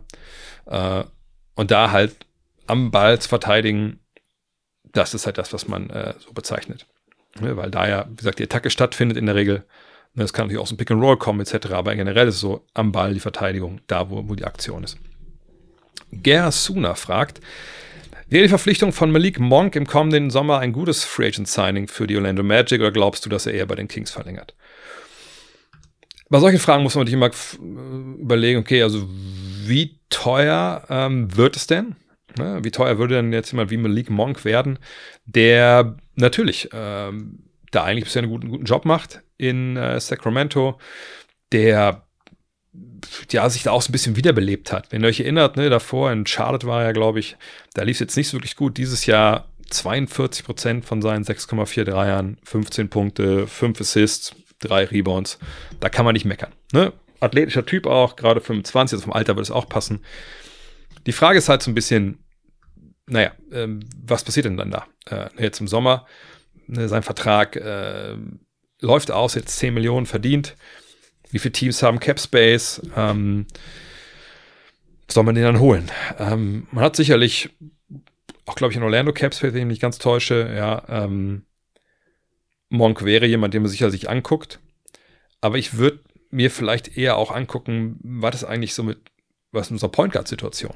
Ne? Und wenn ich jetzt sagen wir, so eine To-Do-Liste hätte, und das würde dann so nach äh, absteigend nach Wichtigkeit, dann hätte ich erstmal Point Guard, ähm, weil ich nicht weiß, ist Michael Fultz, ist er verletzt oder nicht verletzt. Ähm, und dann halt schauen, kriege ich noch ein paar ein, zwei Laser für den Flügel, weil Dreier natürlich auch ein das Problem sind. Aber wie gesagt, mal gucken wir an, wie teuer das wird, wer noch alles auf dem Markt ist. Und das habe ich ehrlich gesagt gar nicht so wirklich auf dem Schirm gerade. Jens fragt, welchen Trade in der Geschichte der NBA hättest du am liebsten verhindert und welchen beinahe Trade hättest du am liebsten gesehen? Hm, schwierig, das ist natürlich eine große, große ähm, Auswahl an Sachen, ähm, die man da jetzt nennen kann. Ich glaube, diese Geschichte damals, dass Houston um ein Haar ähm, in der Draft 84 zweimal gepickt hätte und dann eben One und Jordan dazu geholt hätte. Das ist, glaube ich, so der beinahe Trade, der hätte ich wahrscheinlich am allerliebsten gesehen, weil es natürlich alles komplett geändert hätte äh, in der Geschichte der NBA seit. Immer klar, gibt es viele Sachen, wo man das so sagen kann, aber in dem Fall, die beiden Dudes zusammen, das wäre krank gewesen. Hätte das funktioniert, etc. Faszinierend. Also, das ist auch so, es gibt viele What-Ifs, wo, ich, wo ich denke, ja, das kann man sich halbwegs überlegen, da würde das hingegangen sein, aber bei dem Ding, keine Ahnung, wie das funktioniert hätte. Das wäre halt wirklich krank geworden. Ähm, Trade, den ich verhindert hätte am liebsten. Mh, hm, ist schwierig, weil man muss sich ja fragen, warum hätte man den Trades verhindert? Einfach weil, äh, weil er nicht funktioniert hat oder weil ein Team auseinandergerissen wurde, was äh, gut war äh, durch diesen Deal. Ich habe eine ganz persönliche Antwort, weil das mir damals wehgetan hat als Fan. Aus heutiger Sicht weiß ich natürlich, dass es da auch Gründe für gab, aber ähm, Chris Webber damals wegzutraden von den äh, Golden State Warriors, das war natürlich eine Katastrophe. Ähm, das hätte halt ganz anders laufen können. Ähm, obwohl, ich überlege gerade, nee, äh, warte mal kurz, ich muss eins noch kurz nachgucken, weil ich glaube, ich habe jetzt eine Sache im Kopf nicht ganz nicht ganz zusammen gehabt. Warte mal kurz. Also Chris Webber in seinem ersten Jahr, war nur ein Jahr in Golden State, das war das Problem. Äh, aber in dem Jahr war da. Ah ja, da war ja Billy Owens schon da. Ähm, nee, von daher würde ich das Jahr vorher nehmen. Ich würde das Jahr vorher nehmen. Äh, Mitch Richmond gegen Billy Owens. Das ist damals mein Team auseinandergerissen, das, dem ich als Kind, als Kind, als Jugendlicher äh, angehangen bin. Also damals den, den Run Team Sea Warriors.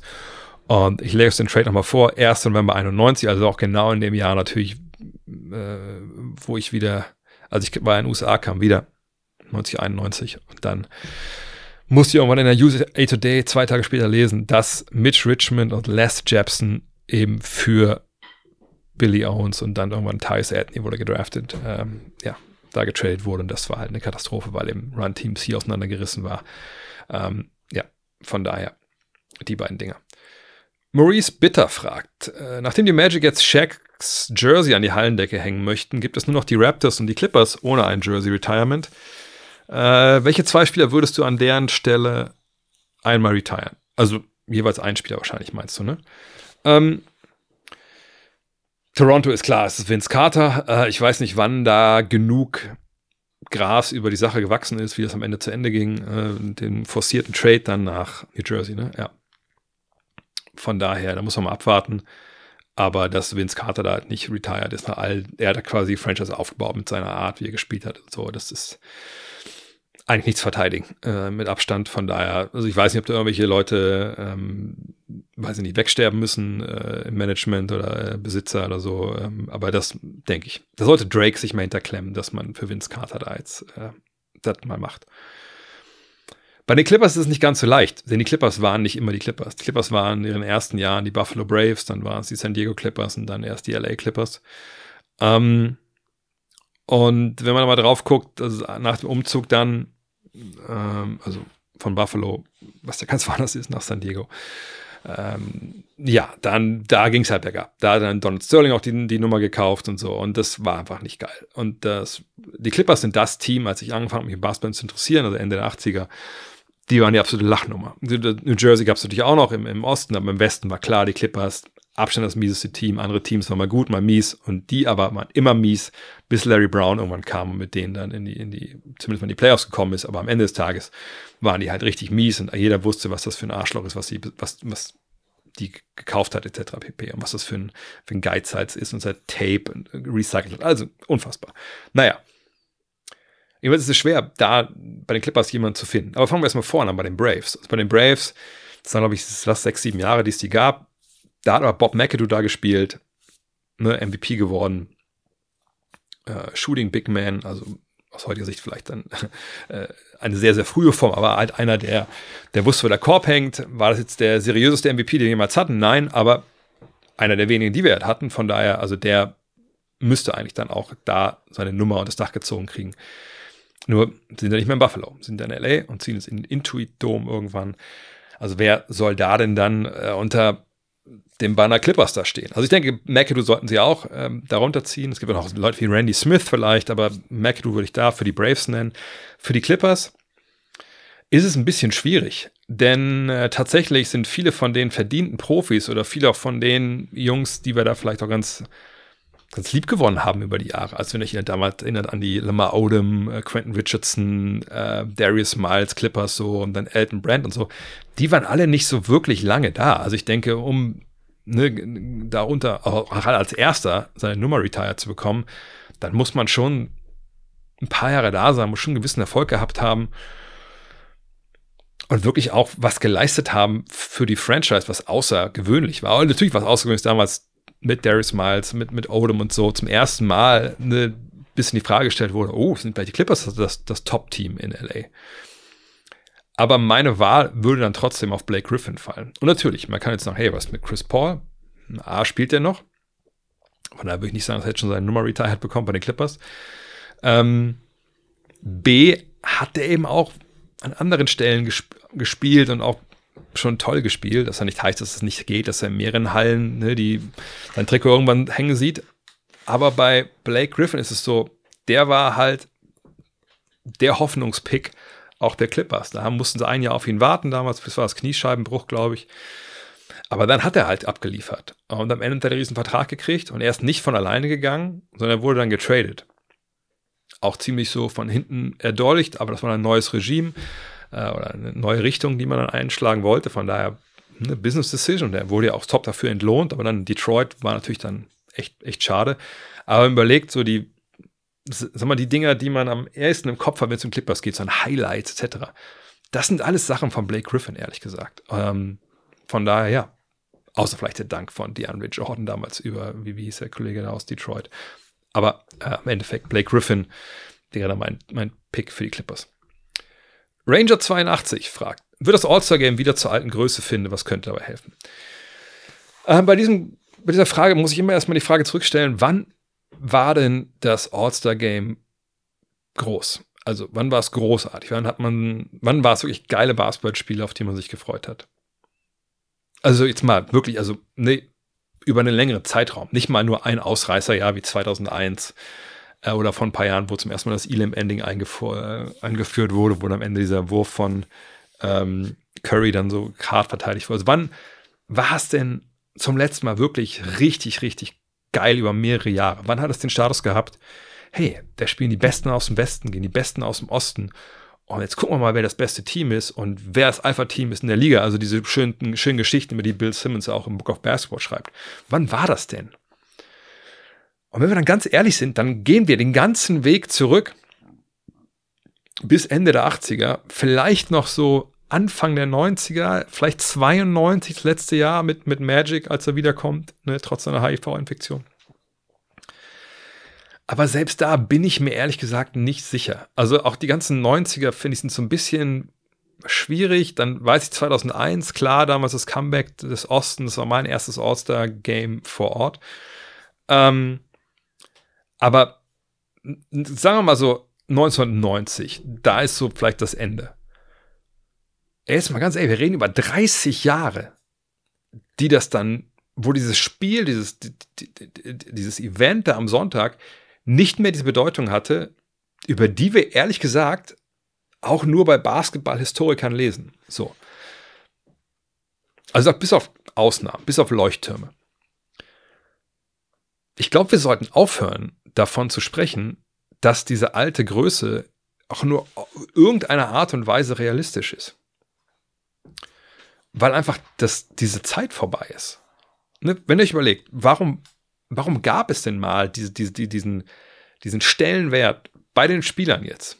Ne? Gar nicht mal bei ihr, bei euch und bei mir, sondern bei den Spielern. Weil wenn, der, wenn die den Stellenwert haben, dann haben sie das bei uns auch, das spielen wir uns auch, weil wir das dann sehen, wie die agieren. Da müssen wir sagen, dass natürlich Ende der 80er, ob es jetzt 70er, 80er, 90er, man kann ja auch sicher argumentieren, 60er, 70er, war mir auch nicht alles so geil, weiß ich nicht. Da habe ich nicht gelebt zum großen Teil ähm, und vor allem auch nichts gesehen. Aber 80er, Anfang der 90er darüber reden. Von mir aus lassen wir noch die Mitte der 90er mitnehmen. Kein Internet, kein Social Media, keine Highlights. Gut, natürlich ein Sports Center oder so, klar. Äh, aber in USA ja auch noch so ne, Highlights Ost, West, drei Stunden Unterschied und das hört sich immer von, aus unserer Warte vielleicht gar nicht viel an, aber äh, wenn ich jetzt demnächst äh, in LA bin, wenn wir das Anfang März, das ist echt ein Unterschied. Hm? Die ganzen Spiele kommen mittags, geil, kann man alles sehen. Aber wenn ich jetzt in New York bin, äh, Anfang Februar, die späten Spiele, Alter, also an der East West Coast, boah, äh, na, wenn die 19 Uhr anfangen an der East Coast, fangen die 22 Uhr an. Das ist zwar jetzt nicht die Qualität, die wir hier haben jetzt mit, äh, mit, mit 7, 8, 9 Stunden äh, Unterschied, aber das ist dann schon äh, an der Ostküste früher. Alter, keine Sau hat nochmal die, hat dann die Trailblazers geguckt oder so. Und vor allem, wo wolltest du die denn gucken? Es gab keinen League Pass. Es gab natürlich national, äh, hat man ein Spiel übertragen, aber als ich zum Beispiel 1990, 91 da war, NBC hatte die Rechte an den National Televised Games. Die haben erst Weihnachten angefangen damit die ersten zwei Monate gab es kein NBA-Spiel frei empfangbar im national ausgestrahlten Fernsehen. Gab es damals, glaube ich, schon TNT und TBS und so, also Kabelprogramme, die man optisch bezahlen muss. Natürlich, das gab es. Aber, ne, und es gab auch die lokalen Sender. Aber ich war damals in Mississippi, da im Süden. Der nächste Club, Memphis gab es noch nicht, war Atlanta. Da konnten wir nicht die Spiele der Hawks empfangen. Das, das ging nur über Kabel. Ich weiß, dass wir mal beim äh, Friseur waren und der lief dann irgendwie die Bulls und ich so, Alter, was, wie hast du das denn gemacht? Und er so, ja, ich habe hier Kabel, ich kann WGN, hieß Sender, glaube ich, äh, aus Chicago gucken. So. Sprich, das All-Star Weekend oder All-Star Game in dem Fall war halt eine Möglichkeit, sich der ganzen Nation zu präsentieren, denn das lief natürlich. NBC, früher CBS etc. Da konnte man hingehen. Man hat damals auch äh, natürlich die Kollegen aus, dem, aus der anderen Conference natürlich hat man die ab und zu mal gesehen. Ne? Man hat ja auch damals ne, dann die 82 Spiele gehabt. Aber äh, sich mit denen zu messen auf nationaler Ebene, das ging dann auch nur in Playoff-Serien und natürlich, wenn es Ost und West war, auch nur in den Finals. So. Das war halt ein Stellenwert, der dieses Spiel hatte, als Gradmesser von höchst kompetitiven Leuten, die auch Bock hatten, sich zu messen und mal zu sehen, wer ist denn eigentlich hier die Nummer eins? Bin ich denn eigentlich als Michael Jordan besser als äh, Clyde Drexler? Bin ich denn als Magic besser als Bird? Ne? Das sind so Geschichten, darum ging es ja. Man darf auch nicht vergessen, damals waren ja nicht, kannten sich ja nicht alle schon seit Teenagerjahren. Äh, und wenn ich dann irgendwie, keine Ahnung, äh, ich überlege gerade, wie können wir denn mal nehmen als Beispiel jetzt, wenn ich ganz so, was ich, wenn ich Alex English war, bei Denver und ähm, wir hatten, wen hatten wir in den 80ern denn in, äh, in, äh, Bernard King, aus New York, dann haben die zweimal im Jahr gegeneinander gespielt. Einmal in Denver und einmal in New York. Und wenn aber dann Bernard King vielleicht in einem Spiel verletzt war, hat man sich nur einmal gesehen. Man hat vielleicht früher dann auch nie wirklich viel miteinander zu tun gehabt. Und dann beim All-Star-Game, da war man auf einer großen Bühne, wo alle drauf geschaut haben. Und da hat man natürlich dann Vollgas gegeben. So, und all das, die, dieser, dieser ganze große Komplex, wie, also wie wollen wir den zurückholen? Es gibt League Pass, es gibt, die ganze Welt schaut zu oft. Wir haben Social Media, wir haben YouTube, wir, wir haben alle möglichen Russen-Streams, wo man sich alles angucken kann. Äh, jedes Highlight ist ein Klick entfernt. Es gibt nichts zu entdecken mehr, wenn wir ganz ehrlich sind. Es gibt keine Geheimnisse. Natürlich kennt nicht jeder äh, den Backup Point Guard der Sacramento Kings. Natürlich nicht. Aber darum geht es ja auch gar nicht. Wir reden ja von den Besten der Besten und was die bewegen könnte, in so einem Spiel 48 Minuten Balls to the Wall Feuer zu geben. Und das werden wir nicht wiederholen können. Das könnt ihr nicht wiederholen mit 5 Millionen Dollar Preisgeld. Das könnt ihr nicht wiederholen mit der, der das Waisenhaus. Der, der wird dann gebaut. Das geht alles irgendwann da rein und da raus. Und das ist alles keine intrinsische Motivation. Und ähm, deswegen wird es nie wieder äh, auf das Niveau kommen. Aber ich sage das ja jedes Jahr. Who cares? Also ich glaube, wir, die uns sehr viel damit beschäftigen, das tut immer ganz gut, dann irgendwann äh, auch in der Jahreszeit mal kurz mal eine Pause zu haben, mal eine Woche sich vielleicht nicht so viel mit der NBA äh, auseinanderzusetzen, äh, auch mal ein bisschen, auch ein bisschen, auszuspannen. Machen die Spieler ja auch. Von daher, das würde ich immer empfehlen und lasst uns nicht diesem Spiel nachtrauern, was, wie gesagt, äh, die meisten von uns, und ich, wie alt war mal, Ranger bis 82er Jahrgang, ich glaube, das ist auch nicht die, die goldenen Zeiten auch nicht miterlebt. Ähm, von daher ähm, hoffen wir einfach, dass das, was ich beschrieben habe äh, vorhin, wie es früher halt war, dass wir das in den Playoffs sehen. Und dann über mehrere Wochen, jeden Abend, das ist das, worum es geht im Endeffekt, das All-Star-Game. Ein schöner Dunk-Contest wäre schön, weil das ist immer wie nice, aber alles andere ist eigentlich egal. Milja fragt, Wieso ist die Gut Next Special Edition der Nationalmannschaft nicht Teil des Abos? Würde doch super reinpassen. Ja, habt mitbekommen vielleicht, wir haben eine Sonderausgabe gemacht. Äh, also Basti und Jan haben die gemacht. Ich habe mich ja da im Sommer rausgezogen. Ähm, über die Nowitzki-Jahre von 2001, 2008 in Nationalmannschaft. Ich sage Nowitzki-Jahre, aber das ist eigentlich komplett falsch. Natürlich war Dirk Nowitzki damals dabei, aber die Grundidee war eigentlich damals zu sagen, hey, wir wollen dieser ganzen Generation ein Denkmal setzen. Und äh, also der ausschlaggebende Punkt war damals für mich äh, der Tod von, von Adamola Kulacha. Ähm, dann das Eröffnungsspiel der äh, Eurobasket in Köln, wenn euch erinnert, das Spiel in Frankreich, wo Nowitzkis Trikot unter die Hallendecke gezogen wurde. Und ähm, ich habe damals mehrere Sachen einfach mega gestört. Zum einen habe ich gestört, dass eben Okulacha damals, ja, bei ein, zwei Länderspielen gab es dann irgendwie eine kleine Ehrung für ihn. Das war aber dann, was war das, ein Jahr, halbes Jahr, Jahr vorher. Äh, dann gab es wieder in Köln, noch in Berlin, äh, wurde irgendwie erwähnt, was ich wirklich schade fand, auch bis heute schade finde. Dann war bei der Ehrung von, von Dirk, war dann, also ja, dann war es dabei, dann der FIFA-Präsident, der DB-Präsident und der Bundespräsident und keiner der ehemaligen Weggefährten. Obwohl, ich glaube, es war die 2002er Mannschaft, die damals ja Bronze in Indianapolis gewonnen hat, obwohl die in der Arena waren, in so einer, ähm, in so einer Box wurden die nicht darunter geholt und so.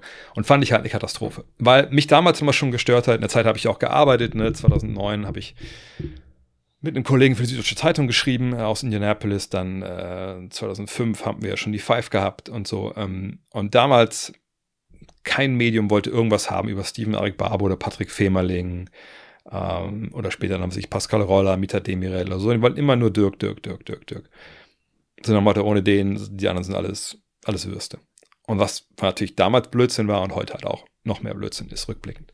Ähm, und deshalb habe ich gesagt, damals, ey, Basti, Jan, Marc, unser Grafiker, Patrick, andere Grafiker, ey, lass uns was machen. Ich habe Bock auf so eine Sonderausgabe. Kriegen wir das hin? Wie, wie, viel, wie lange brauchen wir dafür? Nur bei dieser Zeit. Und dann haben wir angefangen, die Leute alle anzufragen. Also Femerling, Pejic, wie sie alle heißen. Und dann, äh, gesagt, war ich im Sommer dann leider indisponiert und dann habe ich gesagt, so, ich kann da leider nicht mitarbeiten, ich kriege das nicht hin. Wollte es alleine machen, dann habe Jan und Basti gesagt, ja, wir machen das, mach du die Preview, wir kümmern uns darum. Und es war aber immer von Anfang an klar, wir machen das außer der Reihe. Äh, warum? Weil, ich sag, wie es ist. Wir haben natürlich äh, einfach einen tollen Erfolg mit den, mit den Abos, die wir generiert haben überhaupt schon in der Zeit, ohne irgendwie Werbung zu machen, außer jetzt das ist jetzt quasi auch irgendwie Werbung, aber ne, außer meine eigenen Kanäle, mein Gott, also, uns, uns kennt ja keiner, wirklich. Es sei denn, ihr zeigt das irgendwelchen Leuten. So.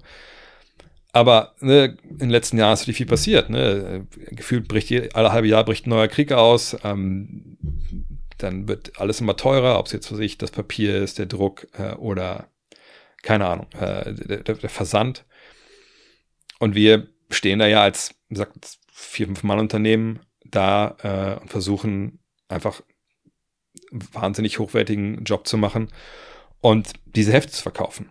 Aber eben auch nur an eine ziemlich kleine Zielgruppe, wenn wir ehrlich sind. Denn ich meine, wir haben wir es, ich meine, ich will jetzt nicht hier mit echt anfangen, ihr tragt keine, oder du trägst keine Liebe in dir, aber wer trägt denn so viel Liebe in sich, dass er sich alle, also Basketball-Liebe natürlich, dass er sich ähm, jedem Quartal ein Buch, sagen wir, wie ist es ja, ein Buch, hier ist es ja, bestellt, ne, mit 180 Seiten, mit geilen Fotos, geilen Texten, wo man ja auch ein paar Tage dran sitzt, um das zu lesen. Ne, also wer, wer macht das überhaupt? So, ähm, das machen keine 20.000 Menschen oder 10.000 Menschen. Ne? Das ist vollkommen klar. Ne? Aber wir hoffen natürlich, dass wir trotzdem kostendeckend arbeiten können, denn hinter uns steht ja jetzt keine keine, keine großer Verlag und da steht auch kein, keine Anzeigenkunden, die das hier schon eh schon, wenn es an einen Kiosk kommt, irgendwie schon plus minus null gemacht haben. Nein, das ist ja alles, das seid ja alles ihr. So, und deshalb haben wir uns auch überlegt, nicht nur, weil wir das machen wollten unbedingt, sondern dachten, hey, lass uns das doch als Sonderausgabe probieren, weil wenn das halbwegs funktioniert, also nicht jetzt 92, jetzt könnt ihr jetzt auch schon kaufen natürlich, ähm, sondern die, die, diese 2001, 2008er Ausgabe, wenn das funktioniert, dann nehmen wir natürlich auch sehr, sehr viel Druck aus unserer Unternehmung raus, weil wir damit natürlich auch Geld verdienen können, was wir dann wo auch ein bisschen was ansparen können und gucken können, ha, jetzt, wenn jetzt die nächste Preiserhöhung kommt, dass wir uns Gedanken machen müssen, was machen wir jetzt eigentlich? Deswegen machen wir das. So. Sonst wäre es natürlich leicht gewesen zu sagen, oh, guck mal, die erste Ausgabe ist schon fertig, oh, die anderen drei machen wir so ein bisschen nebenher. Nee, äh, wie gesagt, das ist halt einfach auch knallharte finanzielle Gründe, warum wir das machen und einfach, nicht, dass wir jetzt auf der Kippe stehen, aber gesagt, man weiß es einfach nicht. Wir sind einfach äh, natürlich eine ganz, ganz kleine kleine Klitsche, die jetzt, sorry, dass ich sage, aber einfach einen wahnsinnig geilen Job macht, aber eben auch äh, gucken muss, dass das alles zukunftsträchtig ist. Ne? Ähm, und deswegen ist es nicht Teil des Abos. Deswegen sind jetzt, jetzt an der Kobi-Ausgabe, so die erste Ausgabe des neuen Jahres. Und dann kommt eben Arschloch oder Arschlöcher, dann kommt ähm, Revolution, Revoluzer. Und je nachdem, wie tja, wie die knappeste äh, Stimmwahlauszählung äh, seit Gore gegen Bush ausgeht. Ähm, also kommt dann noch eine NBA-Preview oder was anderes. Das werden wir abwarten müssen. Jetzt das läuft ja noch ein paar Tage ähm, die Umfrage. Wenn ihr da als Abonnent keinen Code bekommen habt, mailt uns bitte nochmal an info.next.de. Dann ähm, kriegt ihr natürlich von uns den, den Link, dann könnt ihr auch noch abstimmen. Aber das ist wirklich so. Vielleicht ein kurzes Wort dazu. Das ist das, also ich habe eben mal geguckt, da waren, glaube ich, 60, bei, glaube ich, über 2000 Stimmen, waren 60 Stimmen mehr für Preview als keine Preview. Und das ist, und ich denke auch jetzt kaum, dass sich das am Ende jetzt großartig ändert, so ein knappes Ergebnis ist die größte Scheiße, die passieren konnte für uns. Weil wir jetzt überlegen, fuck, was machen wir jetzt? Weil egal wie es ausgeht, stoßen wir der Hälfte der Leute vom Kopf.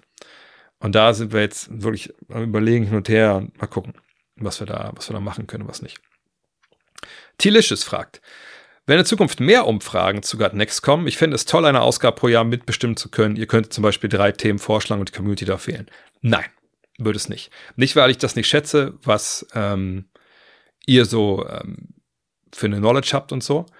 Aber es gibt da ein paar handfeste Gründe, warum das äh, ehrlich gesagt für uns keinen Sinn macht. Der erste Grund ist, es ist nicht einfach so, dass wir sagen, ja, wir machen das und ja, was haben wir jetzt da für Themen dazu? Ah, machen wir das, das, das. Das ist die Themenfindung an sich. Also, und ich meine nicht mal, um zu sagen, zum Beispiel Kobe. Das wir Kobe machen, war klar. Jetzt haben wir gesagt, machen wir es jetzt. Aber dann geht die Arbeit ja erst los.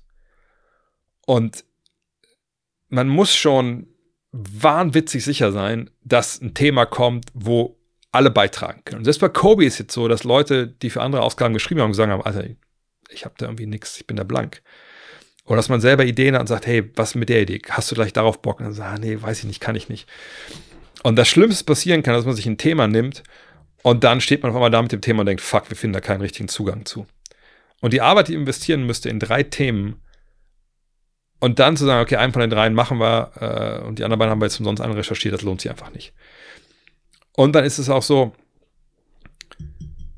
das ist ja unsere Aufgabe als Redaktion, die Themen zu finden und die Ideen weiter zu spinnen und, und auch manchmal auch zu überlegen, oder andersrum. Wir machen, ich, ich habe ja dieses, oder ich, ja, es liegt ja auf dem Pile of Shame, aber ähm, Rick Rubin sagt euch vielleicht was, äh, den haben wir jetzt ein Buch geholt, das ist The Creative ähm, Act, der auch viel davon redet und sagt, hey, die, die Zuhörer in seinem Fall wissen ja gar nicht, was sie wollen, denn sie haben ja das im Idealfall, was wir machen als Musikproduzenten etc., als Künstler, das noch nicht gehört. Ne, die wollen wahrscheinlich das haben, was wir bisher immer irgendwie gemacht haben und nur ein bisschen neu, aber so kommst du ja eigentlich nicht weiter. Und jetzt denke ich nicht, dass wir große Künstler sind, aber ähm, es ist ja unsere Aufgabe, unser Job, da weiterzudenken und, und, und in, in, Sachen reinzudenken, die ähm, auch neu sind und die flashen. Und da geht natürlich vor allem auch, wie gesagt, so, so ein Thema jetzt wie, ähm, äh, wie ein ganzes Heftthema. Es ist, das ist ja genau das, worum es geht. Von daher, und außerdem, das Schlimme ist ja, dass egal wie so eine Abstimmung ausgeht, es sei denn, es ist 18, 80 zu 20 oder so, aber selbst dann 20 Prozent enttäuscht, weil es nicht, nicht werden. Und ne, das wollen wir einfach umschiffen. Wir wissen ja auch vollkommen zu schätzen, warum ihr uns so vertraut und deswegen machen wir das so. Und jetzt in dem Fall war es wirklich nur so, weil die Gründe gegen eine Preview, aber auch dafür, beide für uns vollkommen äh, nachvollziehbar sind und wir uns auch, wir uns auch selber natürlich gebettelt haben intern, was, was macht dann da mehr Sinn? Ähm, und deshalb fragen wir jetzt die Abonnenten, weil ihr habt euer Geld ja schon bezahlt. Ähm, ihr seid mit einer gewissen Erwartungshaltung rangegangen mit eurem Abo. Ähm, naja, und deshalb fragen wir euch jetzt, ja. Flori fragt, ich plane einen Roadtrip an der Westküste, natürlich mit dem Plan, das ein oder andere Spiel live zu sehen. Welche Plattform sollte ich benutzen, um Tickets zu kaufen? Gibt es auch sowas wie eine Oldschool-Tageskasse an den Arenen? Äh, zum letzten Jahr gibt's, klar, äh, Will Call, also ne, Will Call, sorry, Will Call ist meistens das Fenster, wo man die Tickets abholen kann, wenn die hinterlegt wurden oder man sich da die Daten hinterlegen lassen. Es gibt dann aber auch immer das Box Office, das ist quasi die alte Tageskasse.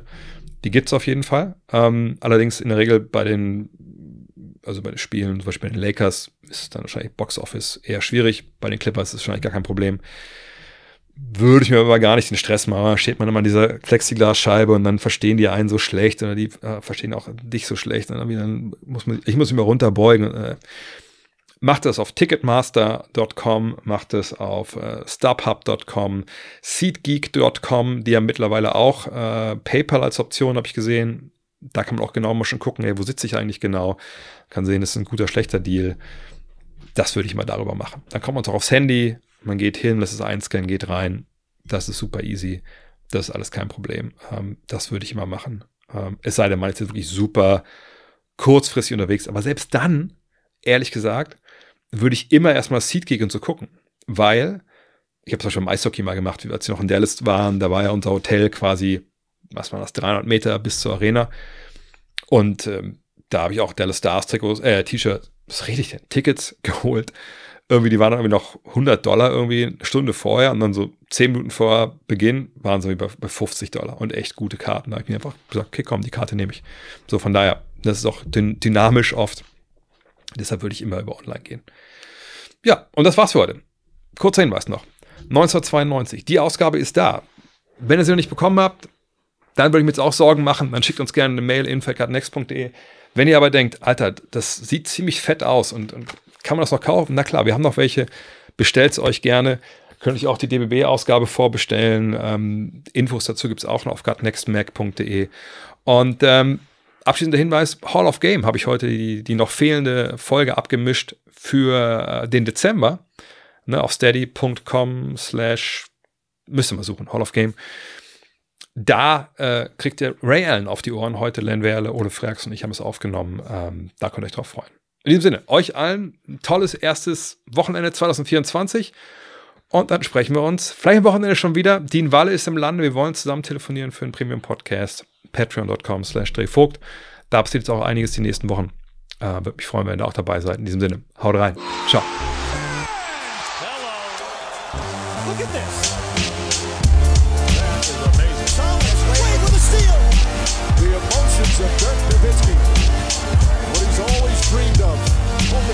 another chance after the bitter loss in 2006.